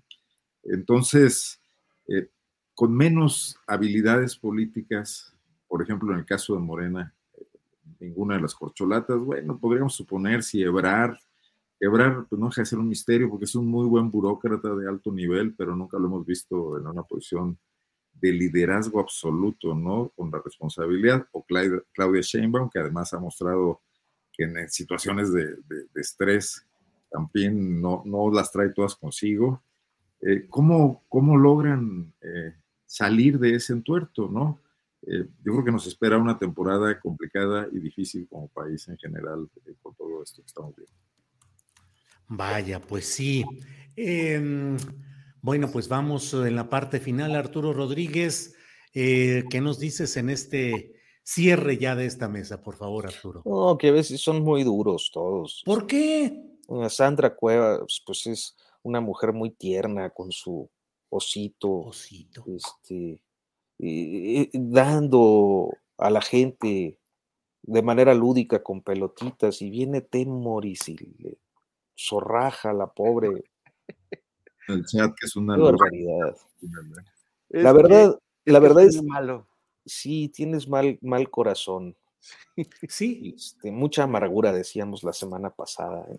Pues, Fíjate cómo hay eh, naturalmente episodios que captan la atención. El caso de García Luna, pues será motivo hoy, mañana y durante varios días de eh, pues, eh, abordajes informativos, opiniones, etcétera, pero naturalmente no es imposible eh, dejar de ver episodios como el de Cuevas. a mí me parece algo de lo más deleznable y fascista atacar eh, no solo a, las personas de la tercera edad que se divertían ahí con un sonidero, me parece, y, sino también a los artistas urbanos, porque a final de cuentas lo que hizo esta, esta librería vulcana fue acoger a los artistas urbanos este, que pues se expresan eh, en un espacio público, que toman el espacio público como sucede prácticamente en todos los países del mundo, eh, del mundo civilizado, ¿no?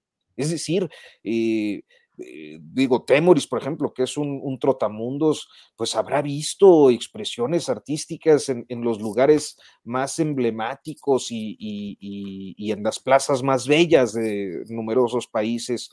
Eh, sabemos que pues el arte es por definición rebelde.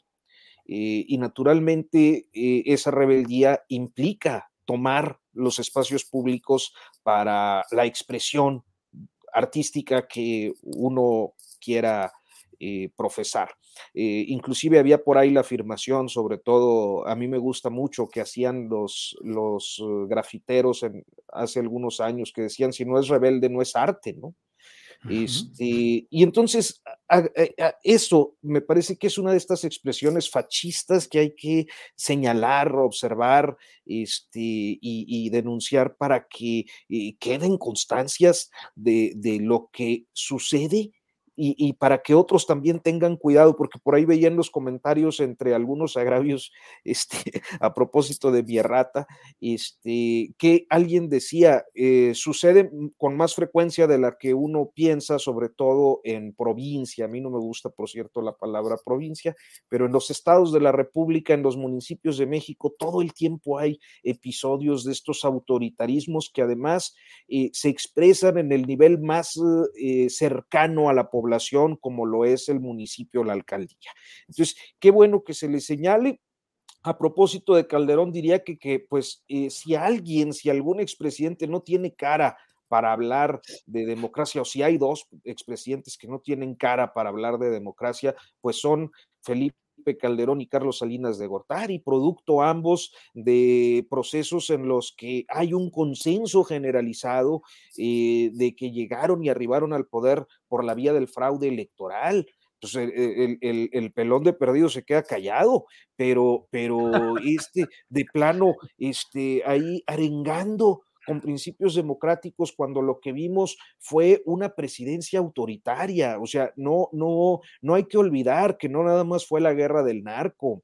Hay que recordar el proceso represivo contra los trabajadores de Luz y Fuerza del Centro, contra los trabajadores de Cananea para favorecer al, al magnate Germán Larrea. Hay que recordar eh, la cantidad que ahorita no tengo presente, pero que el Comité Cerezo México ha documentado ampliamente de dirigentes sociales, muchos de ellos indígenas, campesinos, que fueron asesinados, desaparecidos, encarcelados y luego ya presos, torturados, muchos de ellos, para eh, imponer los megaproyectos que se impulsaron desde el gobierno de Felipe Calderón y siempre con esta coartada perfecta de que fue el crimen organizado, cuando los principales beneficiarios eran las transnacionales eh, que eh, en las que muchos, como el propio Calderón, terminaron trabajando una vez que dejaron el poder. Entonces, ¿con qué cara viene a hablarnos una persona así de democracia? Ya ilustraba Temoris que ni en su propio partido fue capaz de impulsarla, por el contrario,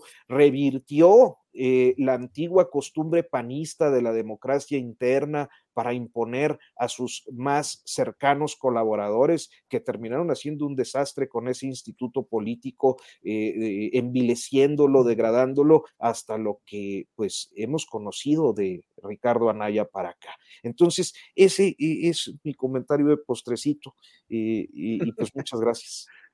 No, pues al contrario, postrecitos aquí amargos, semiamargos y de toda índole.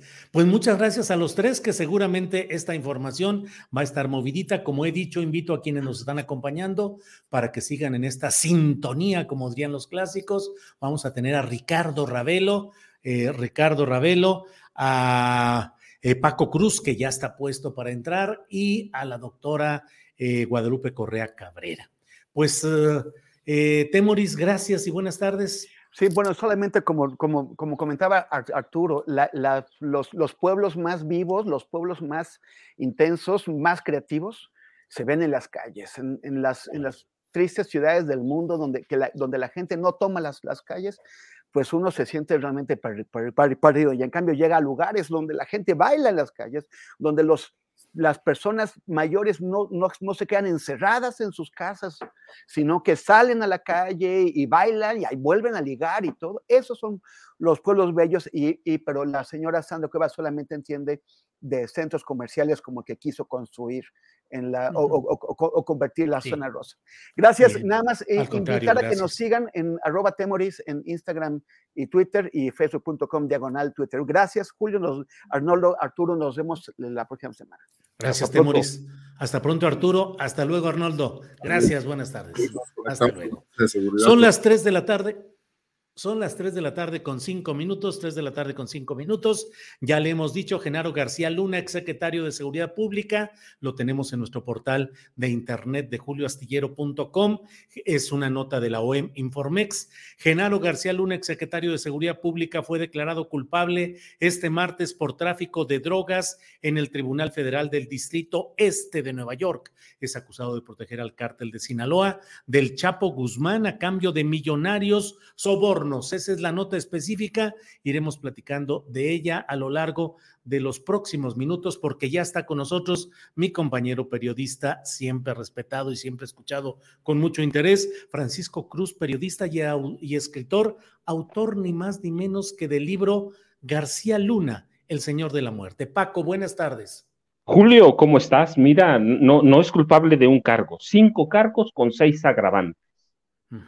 Sí, sí ya, podemos hablar de que tuvimos no un narcogobierno, dos, porque empiezan con Fox en 2000, en 2001 le crean la AFI y él reconoce que fracasó y entonces lo juzgan de 2001 hasta el término del gobierno de Calderón, lo encuentran culpable de todo prácticamente. Mira, yo digo, no es para festinar, festinar, qué bueno que la gente lo está eh, celebrando alguna, porque tienen víctimas o son víctimas vivas de, de, una guerra irracional en las que nos metieron Genaro García Luna, Felipe Calderón, una guerra que, que dejó miles y miles de muertos, desaparecidos, detenidos sin ninguna razón, lo hemos platicado, Julio.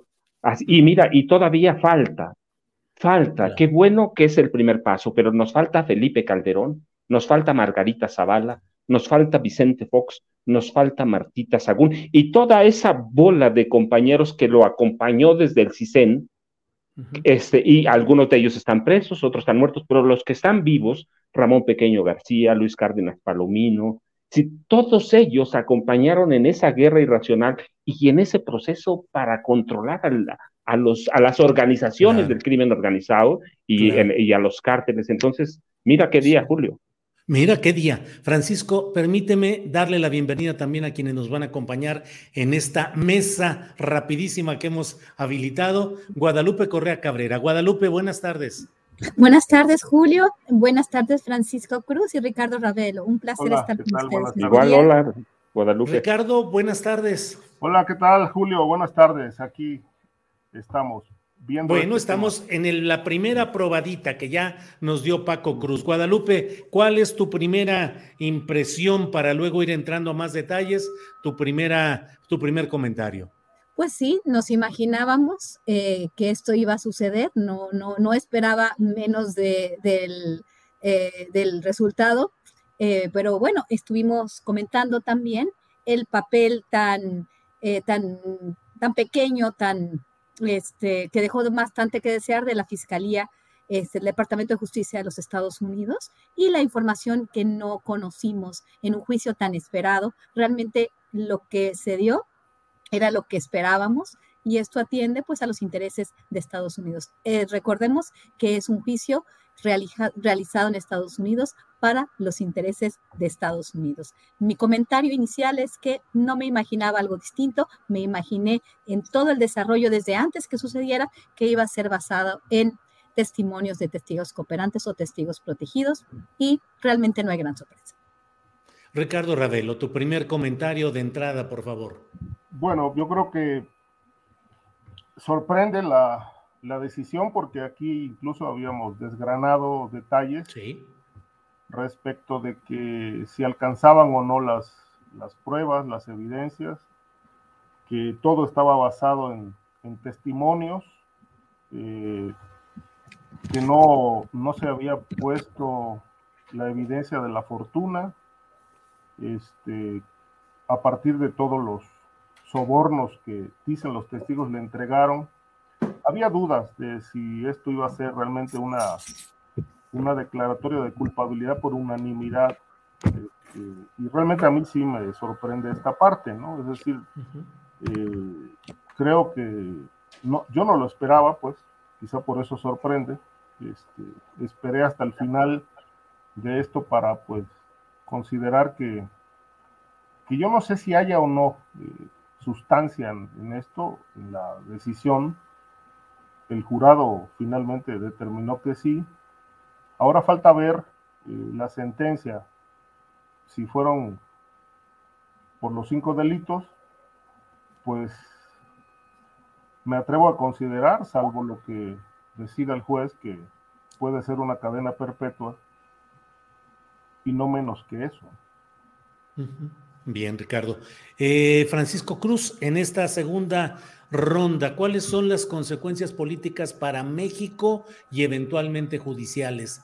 ¿Podemos esperar que haya más acciones contra otros personajes o en un descuido se queda todo, como dice Guadalupe Correa, a los intereses de Estados Unidos, un resultado bajo esos intereses ¿Qué puede implicar para México? Y recuerden los tres que pueden intervenir, interactuar, debatir, lo que quieran.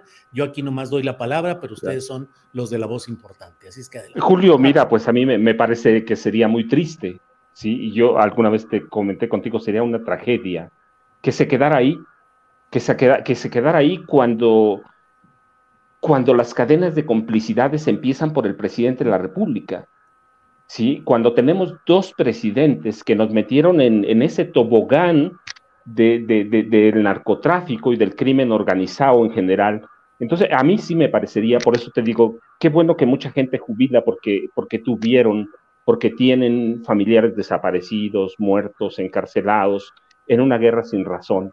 Pero por otro lado, me parece que es muy corto quedarnos en Genaro García Luna. Eh, comentamos, tiene razón Guadalupe, es un juicio de Estados Unidos para Estados Unidos, era un espectáculo para ellos, más allá de la evidencia que presentaran. Había comentado, solo bastaba con que la fiscal en jefe armara todos los puntos uno por uno, jalara los hilos de los 26 y un testigo le diera credibilidad, credibilidad al otro. Pero ahora sería muy triste que aquí dejáramos la situación así. Hay muchos cambios, hay mucha gente involucrada, y esa, mira, e, e, esos tres años preso y ahora la culpabilidad dieron oportunidad de, armar, espero que lo tenga el gobierno, este, no el gobierno mexicano, porque tiene que salir de la Cancillería, por eso digo el gobierno, pero las autoridades judiciales que tengan algo.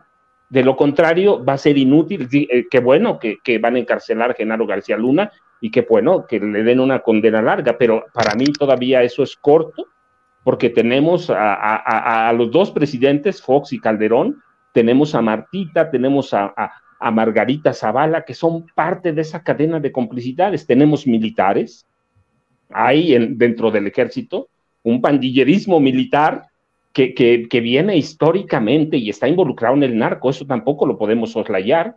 Hay este, funcionarios o exfuncionarios sueltos y tenemos que ir hasta el Poder Judicial. ¿Es mucho? Sí pero este país merece un cambio y hay una prensa que lo apoyó desde su llegada, que se negó a investigar, que se negó a conocerlo y que recibió favores a cambio. Es decir, si no cambia nada en este país después de, esta eh, sentencia de culpabilidad, este, entonces vamos a estar condenados a regresar a lo mismo, Julio. Claro, claro, Paco. Gracias, Guadalupe Correa. Pero espérame, Francisco Cruz, ¿qué consideras, cuál consideras que fue el testimonio o el momento que pudo haber influido más en el jurado para este veredicto de culpabilidad, Paco? Uno, la apertura. La apertura porque tenían un testigo que había sido testigo protegido de Genaro García Luna también. Eso, esos entretelones que se negociaron en la mesa del juez, los desconocemos. Pero, pero tenemos dos momentos, un momento clave que tenemos un testigo protegido que también era testigo de, Genaro García Luna. De eso no lo pueden obviar los, los fiscales. Y el segundo, cuando, cuando nombran a Felipe Calderón.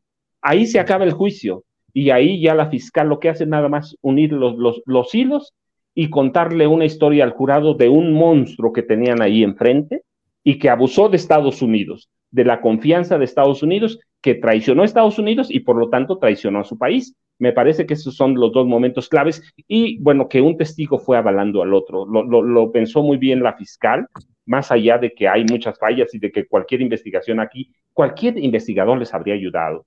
Pero bueno, es un caso de ellos, pero a mí me parece la apertura con el grande es fundamental porque es un testigo protegido de los dos lados. Así que eso pues ya mataba cualquier cosa que dijera el abogado. Y segundo, el abogado que mira, yo lo que digo es con lo que abro eh, García Luna, el Señor de la Muerte. Se quiso pasar de listo, como no quería que lo fueran a agarrar, se fue a gastar el primero entró y después se fue a gastar el dinero allá. Así que para mí esos son dos momentos claves, el, testimonio del grande y, y, cuando involucran a Calderón y ahí se acaba el caso. Bien, eh, uno de los periodistas con los cuales entramos de inmediato, eh, es decir, en el Twitter y verificamos todo este tema, fue Jesús García, que ha estado dando mucha información oportuna, rápida, y hubo un tuit con el cual creo que quedamos todos eh, pues ya precisos y claros de que efectivamente se estaba dando esta sentencia en este sentido. Así lo dijo Jesús García. Genaro García Luna es culpable de todos los cargos por narcotráfico y mentir a autoridades migratorias. Sentencia el 27 de junio a las 11 de la mañana. Guadalupe Correa, me llama la atención mucho y te pediría que nos explicaras un poco más el tema que has planteado de que finalmente este es un juicio bajo los intereses de Estados Unidos y procesado bajo esos intereses. ¿Qué queremos decir? ¿Qué esperar si es Estados Unidos el que está haciendo esto? ¿Cuál es su jugada o cuál es su, su manejo? Claro, y ya lo hemos comentado en otras ocasiones. Este es un juicio que vincula a Genaro García Luna al narcotráfico directamente. Una de las autoridades más altas, el hombre fuerte de la seguridad en México, como nunca una autoridad a ese nivel está siendo juzgada por delitos de narcotráfico en los Estados Unidos. Lo que esto representa para la narrativa y la, concepción que va a tener la opinión pública estadounidense y cómo se va a manejar muy probablemente en 2024 es si estamos hablando del hombre fuerte de la seguridad, de la mano derecha del expresidente Felipe Calderón, quien declaró la guerra contra el narcotráfico, su hombre fuerte, su mano derecha. Entonces, ¿quién podrá defendernos? Eh, como han dicho autoridades y también políticos, y como han propuesto políticos tejanos y otros políticos también, mucho más del, del, Partido Republicano, cercanos al Partido Republicano, pero también otras personas, comentócratas y periodistas que van cubriendo el tema de México, están interesados en el tema de México, es decir, bueno, si ellos no pueden ni con su este, secretario de Seguridad Pública y él está vinculado al crimen organizado y para nosotros tenemos una crisis del fentanilo, porque este juicio es de narcotráfico. ¿Por qué importa a Estados Unidos?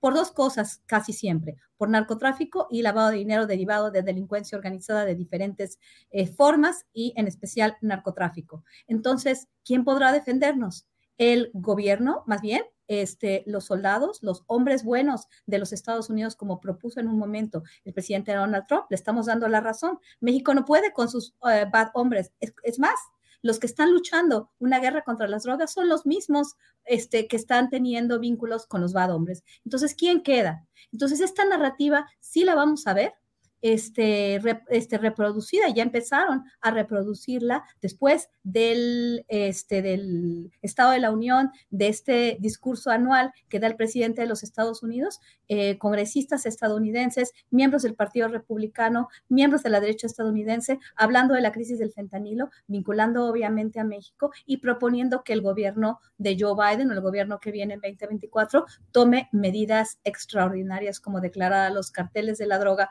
como organizaciones terroristas internacionales. Esto es una preocupación muy importante. Es un juicio que si bien estuvo basado en unos cuantos testimonios, terminó antes, realmente no nos hizo saber absolutamente nada sobre una red transnacional de tráfico de drogas, que supuestamente lo que le interesa a Estados Unidos, su crisis de los opiáceos y la segunda etapa de la crisis de los, de los opiáceos, la crisis del fentanilo, que les importa tanto y que todo el tiempo está en medios públicos, no sabemos nada de quién se lo dio a las autoridades o quién se lo dio a los, a los, a los distribuidores de droga en los Estados Unidos para hacerlo accesible de manera masiva en la Unión Americana. De eso no sabemos absolutamente nada. Esto simplemente justifica eh, la narrativa de las series de Netflix que ahí se presenta, que somos los mexicanos malos, que el, señor Conrado Sol en la serie de Netflix, que es Genaro García Luna, es el hombre fuerte, el hombre en el que nos tenemos que centrar,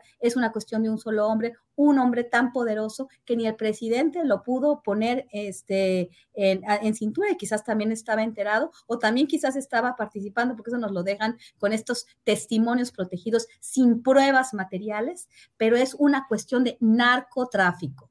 Lo que tendríamos que ver en México, y ellos dicen, nos traicionó, traicionó nuestra confianza, traicionó su confianza y no nos pueden presentar pruebas materiales.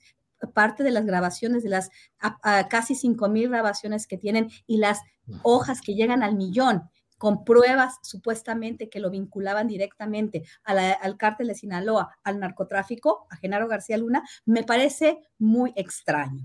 no me parece extraña la sentencia, no me parece, extra, no me parece extraña, perdón, este, la declaración de culpabilidad, porque eso sí me estaba esperando. También me esperaba este, el juicio basado en testimonios de testigos cooperantes y testigos protegidos, porque parece ser que al Departamento de Justicia estadounidense no le importa hacer justicia. Al Departamento de Justicia estadounidense lo único que le importa es continuar con este ciclo de este control geoestratégico a partir del tema del narcotráfico, como ha sido hoy y como fue desde finales de los ochentas.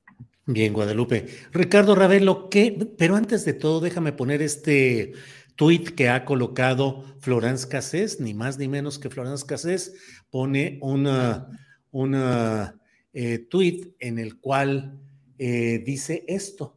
No sé cómo se pronuncia exactamente, ustedes me corregirán, pero dice la terre es rondé. Eh, la Tierra es redonda y es a partir de conocer lo que ha sucedido y en respuesta a un comentario que le hace una persona, Frank Bertón, él también, ella también coloca este, este comentario con signos de júbilo, eh, en fin. Eh, Ricardo Ravelo, ¿qué desde tu punto de vista, qué es lo que pudo haber detonado este veredicto en, en Nueva York? Que todavía en estas horas, como era natural, pues estaban mucho. El propio presidente de la República en su conferencia mañanera de prensa dijo, pues puede ser un pacto, un parto de los montes, puede ser un parto de los montes y que no haya nada. ¿Qué crees que finalmente en todo este proceso pudo haber convencido al jurado, Ricardo? Bueno, yo creo que en principio la, la coincidencia de los testimonios, yo sigo pensando y sigo diciendo que faltan las evidencias, es decir, se hablaba de grabaciones, como dice Guadalupe, de videos.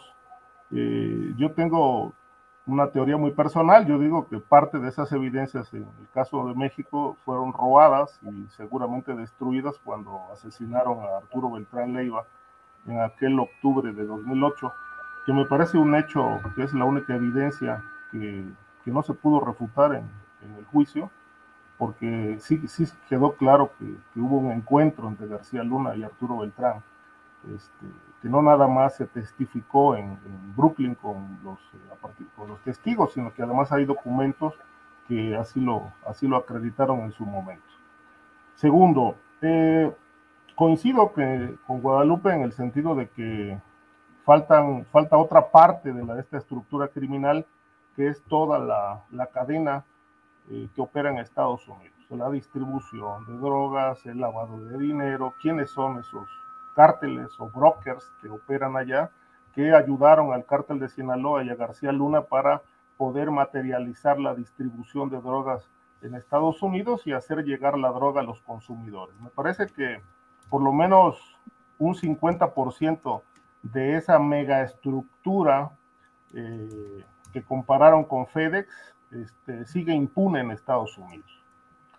Ahora, eh, por otro lado, si bien hay conveniencias del gobierno de Estados Unidos en este tema y en esta sentencia, también hay que, hay que considerar que si no hubiera sido por Estados Unidos, Genaro García Luna seguiría impune eh, en México, sobre todo eh, porque a mí lo que me llama mucho la atención es que no obstante que todos estos hechos, por lo menos cuatro de los cinco delitos que se le imputan, o sea, ya se le imputaron y se acreditaron, se cometieron en México. Es decir, en México se dieron los contubernios, los sobornos, ahí están los restaurantes que citaron, donde le entregaron el dinero, a través de quienes, la, obviamente el enriquecimiento ilícito. Aquí en México ocurrió el supuesto secuestro, o simulado o no, como dijo el otro día Pepe Rebeles,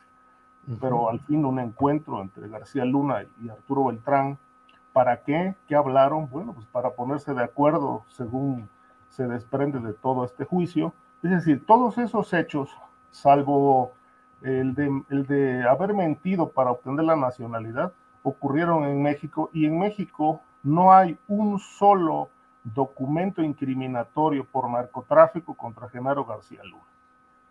Eh, hay dos solicitudes de extradición, pero no hay uno solo por narcotráfico. La gran pregunta es, ¿para qué lo quieren extraditar o lo querían extraditar?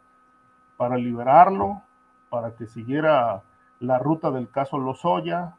Eh, con un fiscal totalmente atrofiado que no resuelve ni responde a, las demandas de justicia y que además se presume ellos son amigos. Eh, no entiendo este juego también de México. Yo creo que a partir de este momento de la sentencia, pues eh, México tiene que retomar el, tema respecto del asunto del crimen organizado contra Felipe Calderón, contra el resto de la pandilla, porque como dice Francisco, bueno, si se queda en García Luna, pues nada más se quita una pieza, pero queda casi toda la estructura intocada, ¿no? El caso de, Cárdenas Palominos, el de Ramón Pequeño, por citar solo dos de los, de los conocidos, pero toda la red García Luna que se coludió para beneficiar al crimen organizado y en particular a Sinaloa está ahí intocada y ocupando cargos importantes en áreas de inteligencia en la Ciudad de México, en Cancún, en Tijuana, en Baja California, en fin, están diseminados por todas partes. ¿Qué va a pasar con toda esta gente que, que, contribuyó a, que Sinaloa se consolidara como cártel durante dos sexenios panistas y un tercio del tramo de, de Peña Nieto? Es decir, todo esto no sabemos qué va a pasar, qué acciones va a seguir el gobierno mexicano. Y por otro lado, me parece que el gobierno mexicano tendría que exigirle también a Estados Unidos, por lo menos levantar la voz de qué pasa con la otra parte de la estructura que apoyó a Sinaloa de aquel lado para que la droga llegara a los consumidores.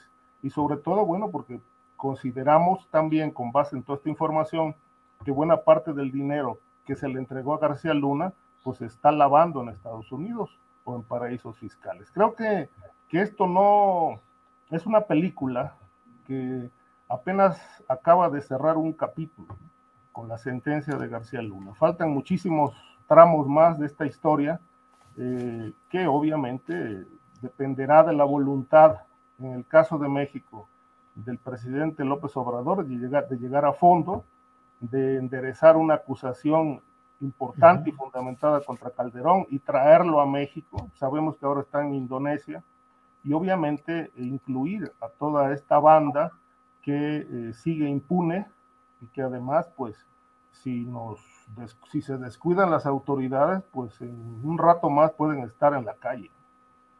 Bien, Ricardo. Eh, Francisco, Ricardo Guadalupe, si les parece bien, vamos a una última ronda de preguntas, de planteamientos, para ir cerrando y agradeciéndoles esta posibilidad de, de manera extraordinaria, pedirles su colaboración, dado que la noticia eh, surgió y bueno, quisimos tener los puntos de vista de ustedes con la amplitud que quieran. No estoy diciendo que deba ser un cierre rápido con la amplitud que quieran, simplemente, pero Paco, por favor, eh, ¿qué esperar? ¿Qué sigue? ¿Qué detalles? ¿Qué vas viendo? Mira, Julio, información. Paco. Yo digo que Estados Unidos nos ha dejado un galimatías judicial. Nos ha dejado un, un lenguaje que no podemos entender, pero que está en Estados Unidos. Es decir, todos esos secretos que se guardan en los expedientes que tienen, en el más del millón de, de hojas o fojas, como los llaman en el Poder Judicial, en todo lo que guardaron, nos dejaron un galimatías y ese galimatías verdaderamente sí es obligación de las autoridades mexicanas resolver. Sí, yo, yo eh, creo que sí, sí debemos exigir y el gobierno debe tener un mínimo de decoro, de exigirle a las autoridades judiciales que desenrede este galimatías para poder acusar no a Genaro García Luna, sino a toda la pandilla eh, de, delitos relacionados con el tráfico de drogas. Puede ser lavado de dinero, puede ser conspiración, lo que quieran, pero tiene que haber una investigación sólida, porque, porque sí, es, pues sí, allá está García Luna, lo encuentran culpable, pero incluso los mismos testimonios que dan son un galimatías para nosotros. Por más que digo yo lo hilaron bien, lo leo todos los días, sí, está bien, pero acá no sirve. Acá no sirve, entonces tienen que encontrar el hilo conductor de, esta, de este revoltijo que dejaron y encontrar el lenguaje correcto para entenderlo y luego para descifrarlo y obligar, te digo, lo primero, llegar a Felipe Calderón y segundo, al ejército.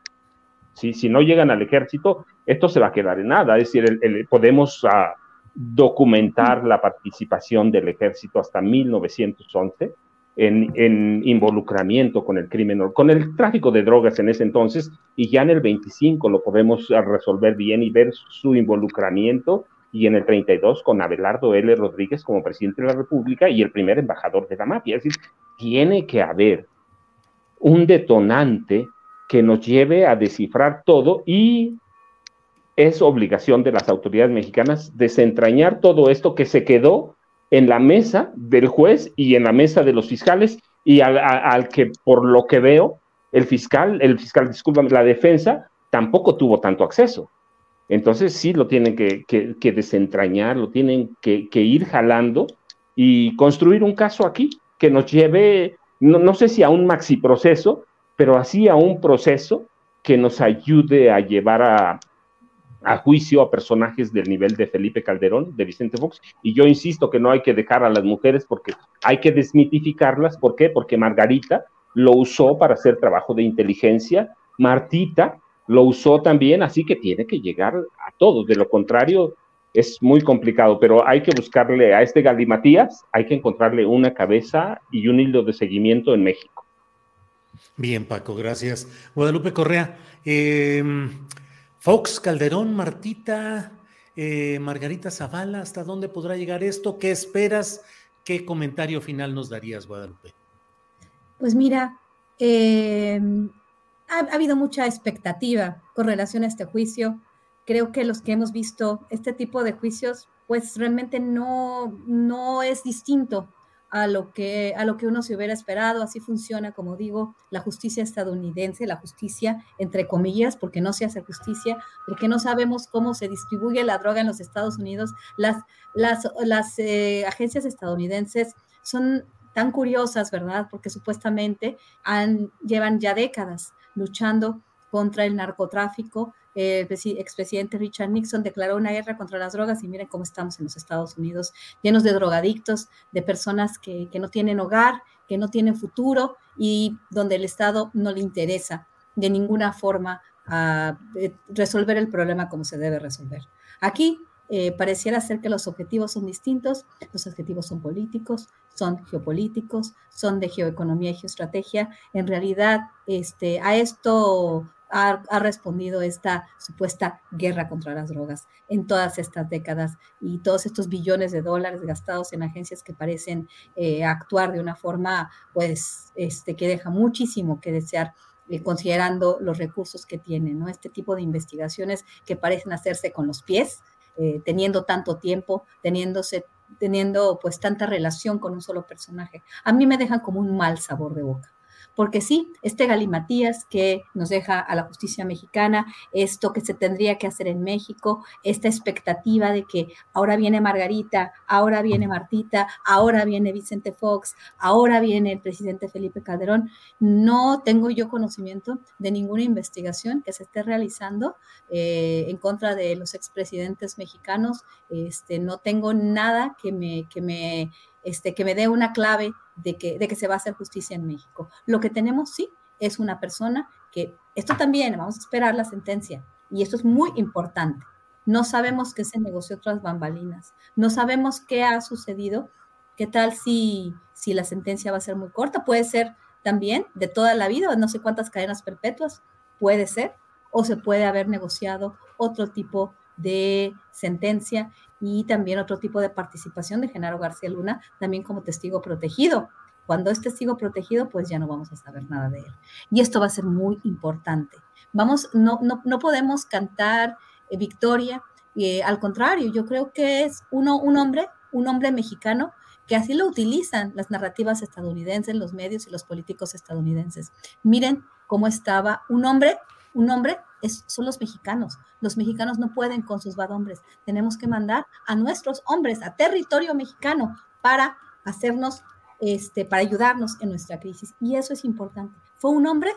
No fue un hombre, sabemos. Sabemos que conocía el presidente Felipe Calderón de las actividades de Genaro García Luna. ¿Por qué? Porque si supuestamente esto, tantas cosas sucedieron, aunque, aunque de nuevo, y como lo dijo también este, Ricardo Ravelo, ¿dónde están estas pruebas materiales? Sí se repitieron, pero muchos de estos testimonios parecieran de alguna forma exagerados y pareciera, no, no sabemos bien de dónde viene este dinero que Genaro García Luna no puede mostrar el origen. Viene de Plataforma México, viene todos los recursos que se le dieron para hacer esta reforma eh, policíaca o vienen del narcotráfico.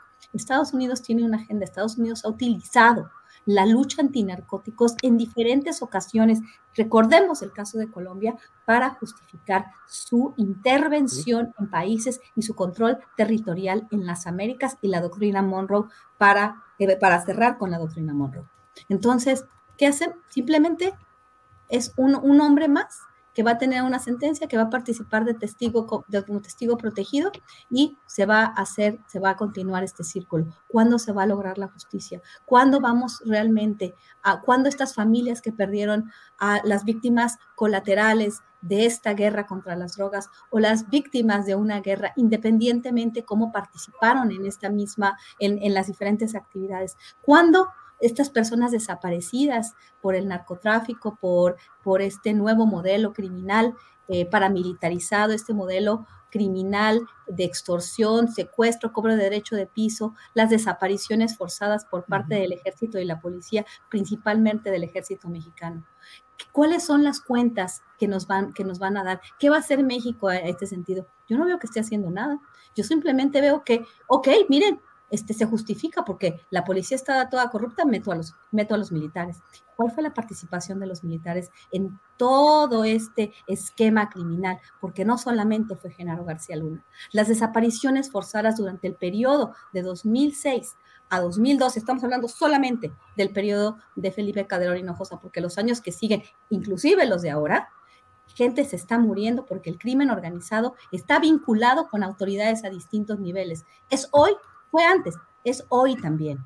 Y van a venir los diferentes juicios para las autoridades que están participando también a diferentes niveles. Ok, ya, se acabó, somos diferentes. El ejército malo de Felipe Calderón y de Enrique Peña Nieto eh, ya cambió. No, los mandos ahí se quedan, ahí se quedan operando. Ya no funcionan, ya no colaboran con el crimen organizado o nunca colaboraron con el crimen organizado Parece difícil creerlo, porque de acuerdo a investigaciones periodísticas, de acuerdo a lo que se nos ha reportado todos estos años, hay muchos elementos que han estado directamente vinculados con el crimen organizado, no solamente Genaro García Luna. Con eso no se exime a Genaro García Luna, pero eso sí, se le da un, este, se le da un, un este, se le da un cierre, ¿no? A esta eh, participación, colaboración que provocó decenas de miles de centenas de miles de muertos, decenas de miles de desaparecidos, bajo un contexto supuestamente de colaboración antinarcótico, antinarcóticos entre México y Estados Unidos. Y ahora resulta que solamente las personas cafés, las personas que vienen de México, son los que participan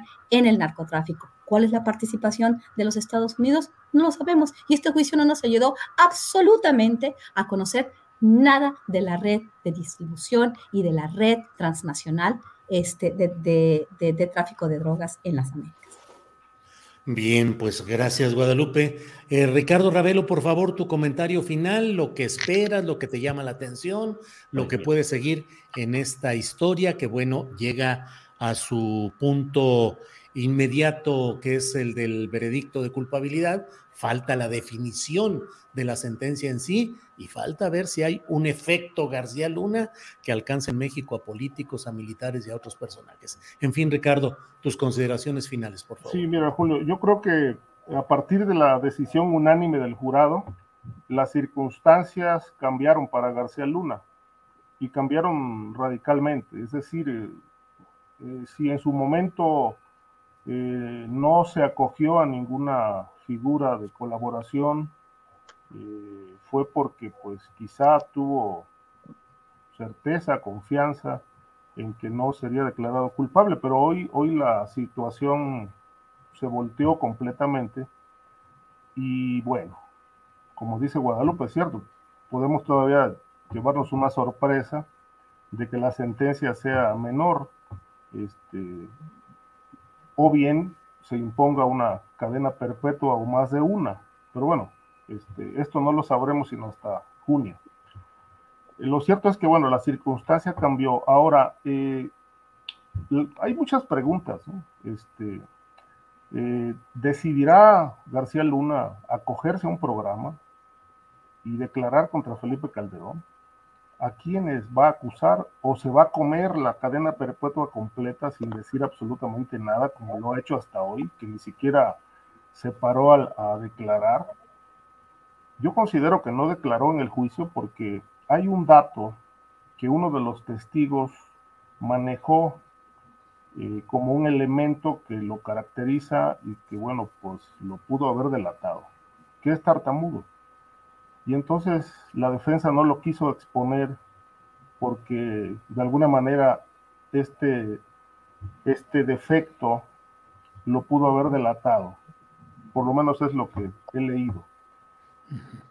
Ahora, va a declarar, son preguntas que yo creo que por ahora no, no, tienen respuesta, pero son situaciones que están en el escenario y que pueden ocurrir, ¿no? Que se acoja al programa, a un programa de colaboración para reducir una pena, este, o bien este, no lo haga y asuma completamente la sentencia sin decir absolutamente una sola palabra. Yo creo que pasaría la historia, bueno, de hecho ya pasó a la historia García Luna, no considero que sea un, un enjuiciado más, es el primer exfuncionario mexicano eh, de alto rango que es llevado a la justicia en Estados Unidos, con todos los defectos, detalles, pues hay mil críticas en ese sentido, pero ahí ya pasó a la historia, pero también pasaría a la historia como quizá uno de los pocos que no, no declaró eh, en favor suyo en el juicio. Eh, ahora, eh, insisto en que hay dos, dos temas pendientes. Este, lo que planteaba Guadalupe, la, esta red internacional de tráfico que hoy bien no sabemos cómo operan y quiénes la encabezan, pero que pues seguramente está muy bien protegida en Estados Unidos. Y la otra es, bueno, ¿qué va a pasar en México con, con a partir de esta declaratoria de culpabilidad? si van a iniciar o no investigaciones. Y creo que pues ahí están los elementos. Además, eh, toda esta gente que declaró en contra de García Luna lo hizo aquí en México. Y todos los casos, esa es la gran contradicción, todos los casos, yo no, digo, si igual me puede fallar la memoria, pero de todos los expedientes donde declararon, no hay un solo preso en ese, y sentenciado por ningún delito. Entonces, y de pronto pues estos testimonios toman, cobran toda la validez en Estados Unidos, pues bueno, esto sí llama la atención, por lo menos uno se debe preguntar cosas, ¿no? Pero bueno, finalmente las decisiones, que, la decisión que tomó el jurado fue esa, y solamente nos queda esperar la sentencia a ver si no nos salen con un churro. Vaya, vaya. Bien, Ricardo, gracias. Pues Francisco Cruz, muchas gracias en esta parte final. Gracias, Paco. Al contrario, Julio, este, buenas tardes a los tres, a los cuatro, a los tres, discúlpeme conmigo, ya son, ya son Ricardo y Guadalupe, este, ando contando acá de más. Gracias a los, a, los tres. Gracias, Paco. Guadalupe, gracias por esta eh, intervención imprevista. Nos veremos ya el próximo jueves. Claro que sí, un placer, un placer, Julio. Es siempre un placer este, estar en, el, en, la misma mesa con Francisco Cruz y con Ricardo Ravelo. Y vamos a ver eso del churro que puede salir. Puede salir. Este, vamos a, vamos a, vamos a esperar el, día 27, ¿no? Es cuando. 26. 26. Sí. Bien, Guadalupe, muchas gracias. Ricardo Ravelo, gracias y buenas tardes. Gracias, Julio. Buenas tardes. Como siempre, un gusto estar aquí contigo. Guadalupe, buenas tardes. Francisco, buenas tardes. Hasta luego, gracias. Bien, son las 3 de la tarde con 45 minutos. Vamos ya a cerrar este programa y para ello está mi compañera Adriana Buentello. Adriana, pues ahora sí que nos agarró por sorpresa este asunto y nos ha hecho trabajar no horas, pero cuando menos tres cuartos de hora extra. Adriana Buentello.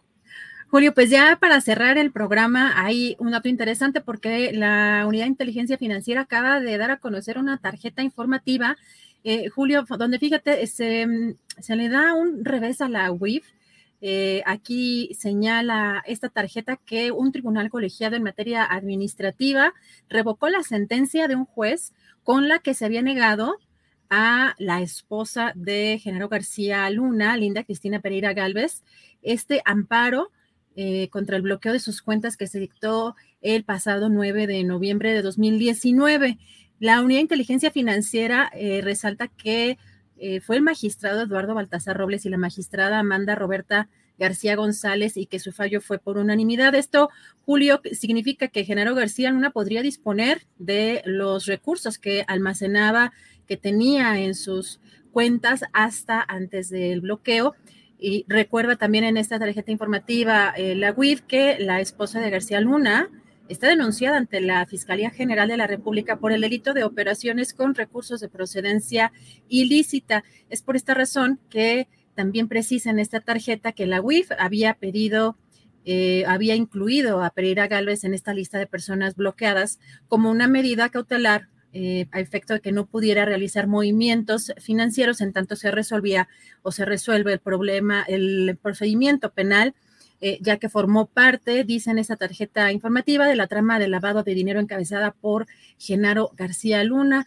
Así que Julio, por hoy, eh, hoy da a conocer este revés para la Unidad de Inteligencia Financiera. Pues Adriana, va a haber mucha información, vamos a tener muchas reacciones, vamos a ir viendo qué es lo que sucede y bueno, pues creo que por esta tardecita ya es todo lo que tenemos, Adriana. Eh, así es, nada más que, pues sí, lo que estamos viendo ya en las redes sociales, eh, el clamor popular, sobre todo en el mundo de Twitter, es que sigue eh, Felipe Calderón. Hay pues muchos tweets y muchos mensajes que por supuesto ya se colocó como trending topic y mientras tanto la ausencia de este personaje Felipe Calderón allá en España eh, sin publicar prácticamente nada de este tema, Julio. Pero pues él no sabía nada, se pasó seis años con él como vicepresidente ejecutivo. Yo así solía identificarlo en mi columna astillero en aquellos tiempos. Era una especie de vicepresidente operador de lo policiaco y de esta guerra malhadada, mal, maldita, pues no hay, no hay otra manera de decirlo. Eh, y eh, pues él no supo nada durante esos seis años y además ahorita pues está en España, se le dedicado a tareas Sí, imagínate. No, yo creo que ya está peor el internet que acá se me hace, ¿no? Que por eso, y además yo creo que acá también se le iba mucho el internet y por eso no se habrá enterado. Julio, pero también es muy interesante el hecho de si eh, pues empieza ya una sentencia en firme en contra de Genaro García Luna, pues a ver si empieza a hablar, a ver si pues empieza a involucrar a, a tanto al expresidente Felipe Calderón o si tendrá algo que decir de otros personajes como Vicente Fox u otros políticos, porque la red pues no se operaba sola. Claro. Adriana, muchas gracias por todo lo, el trabajo y la producción y la coordinación de lo que hemos presentado hoy. Eh, gracias a la tripulación astillero y sobre todo gracias a quienes nos han acompañado en esta transmisión. Nos vemos hoy a las nueve de la noche en la videocharla astillada y a preparar nuestro siguiente programa con más ánimo que nunca porque ahorita ya huele a sopita, dice Adriana Buentello. Así es, provechito a todos y nos vemos el día de mañana. Buena tarde. Gracias.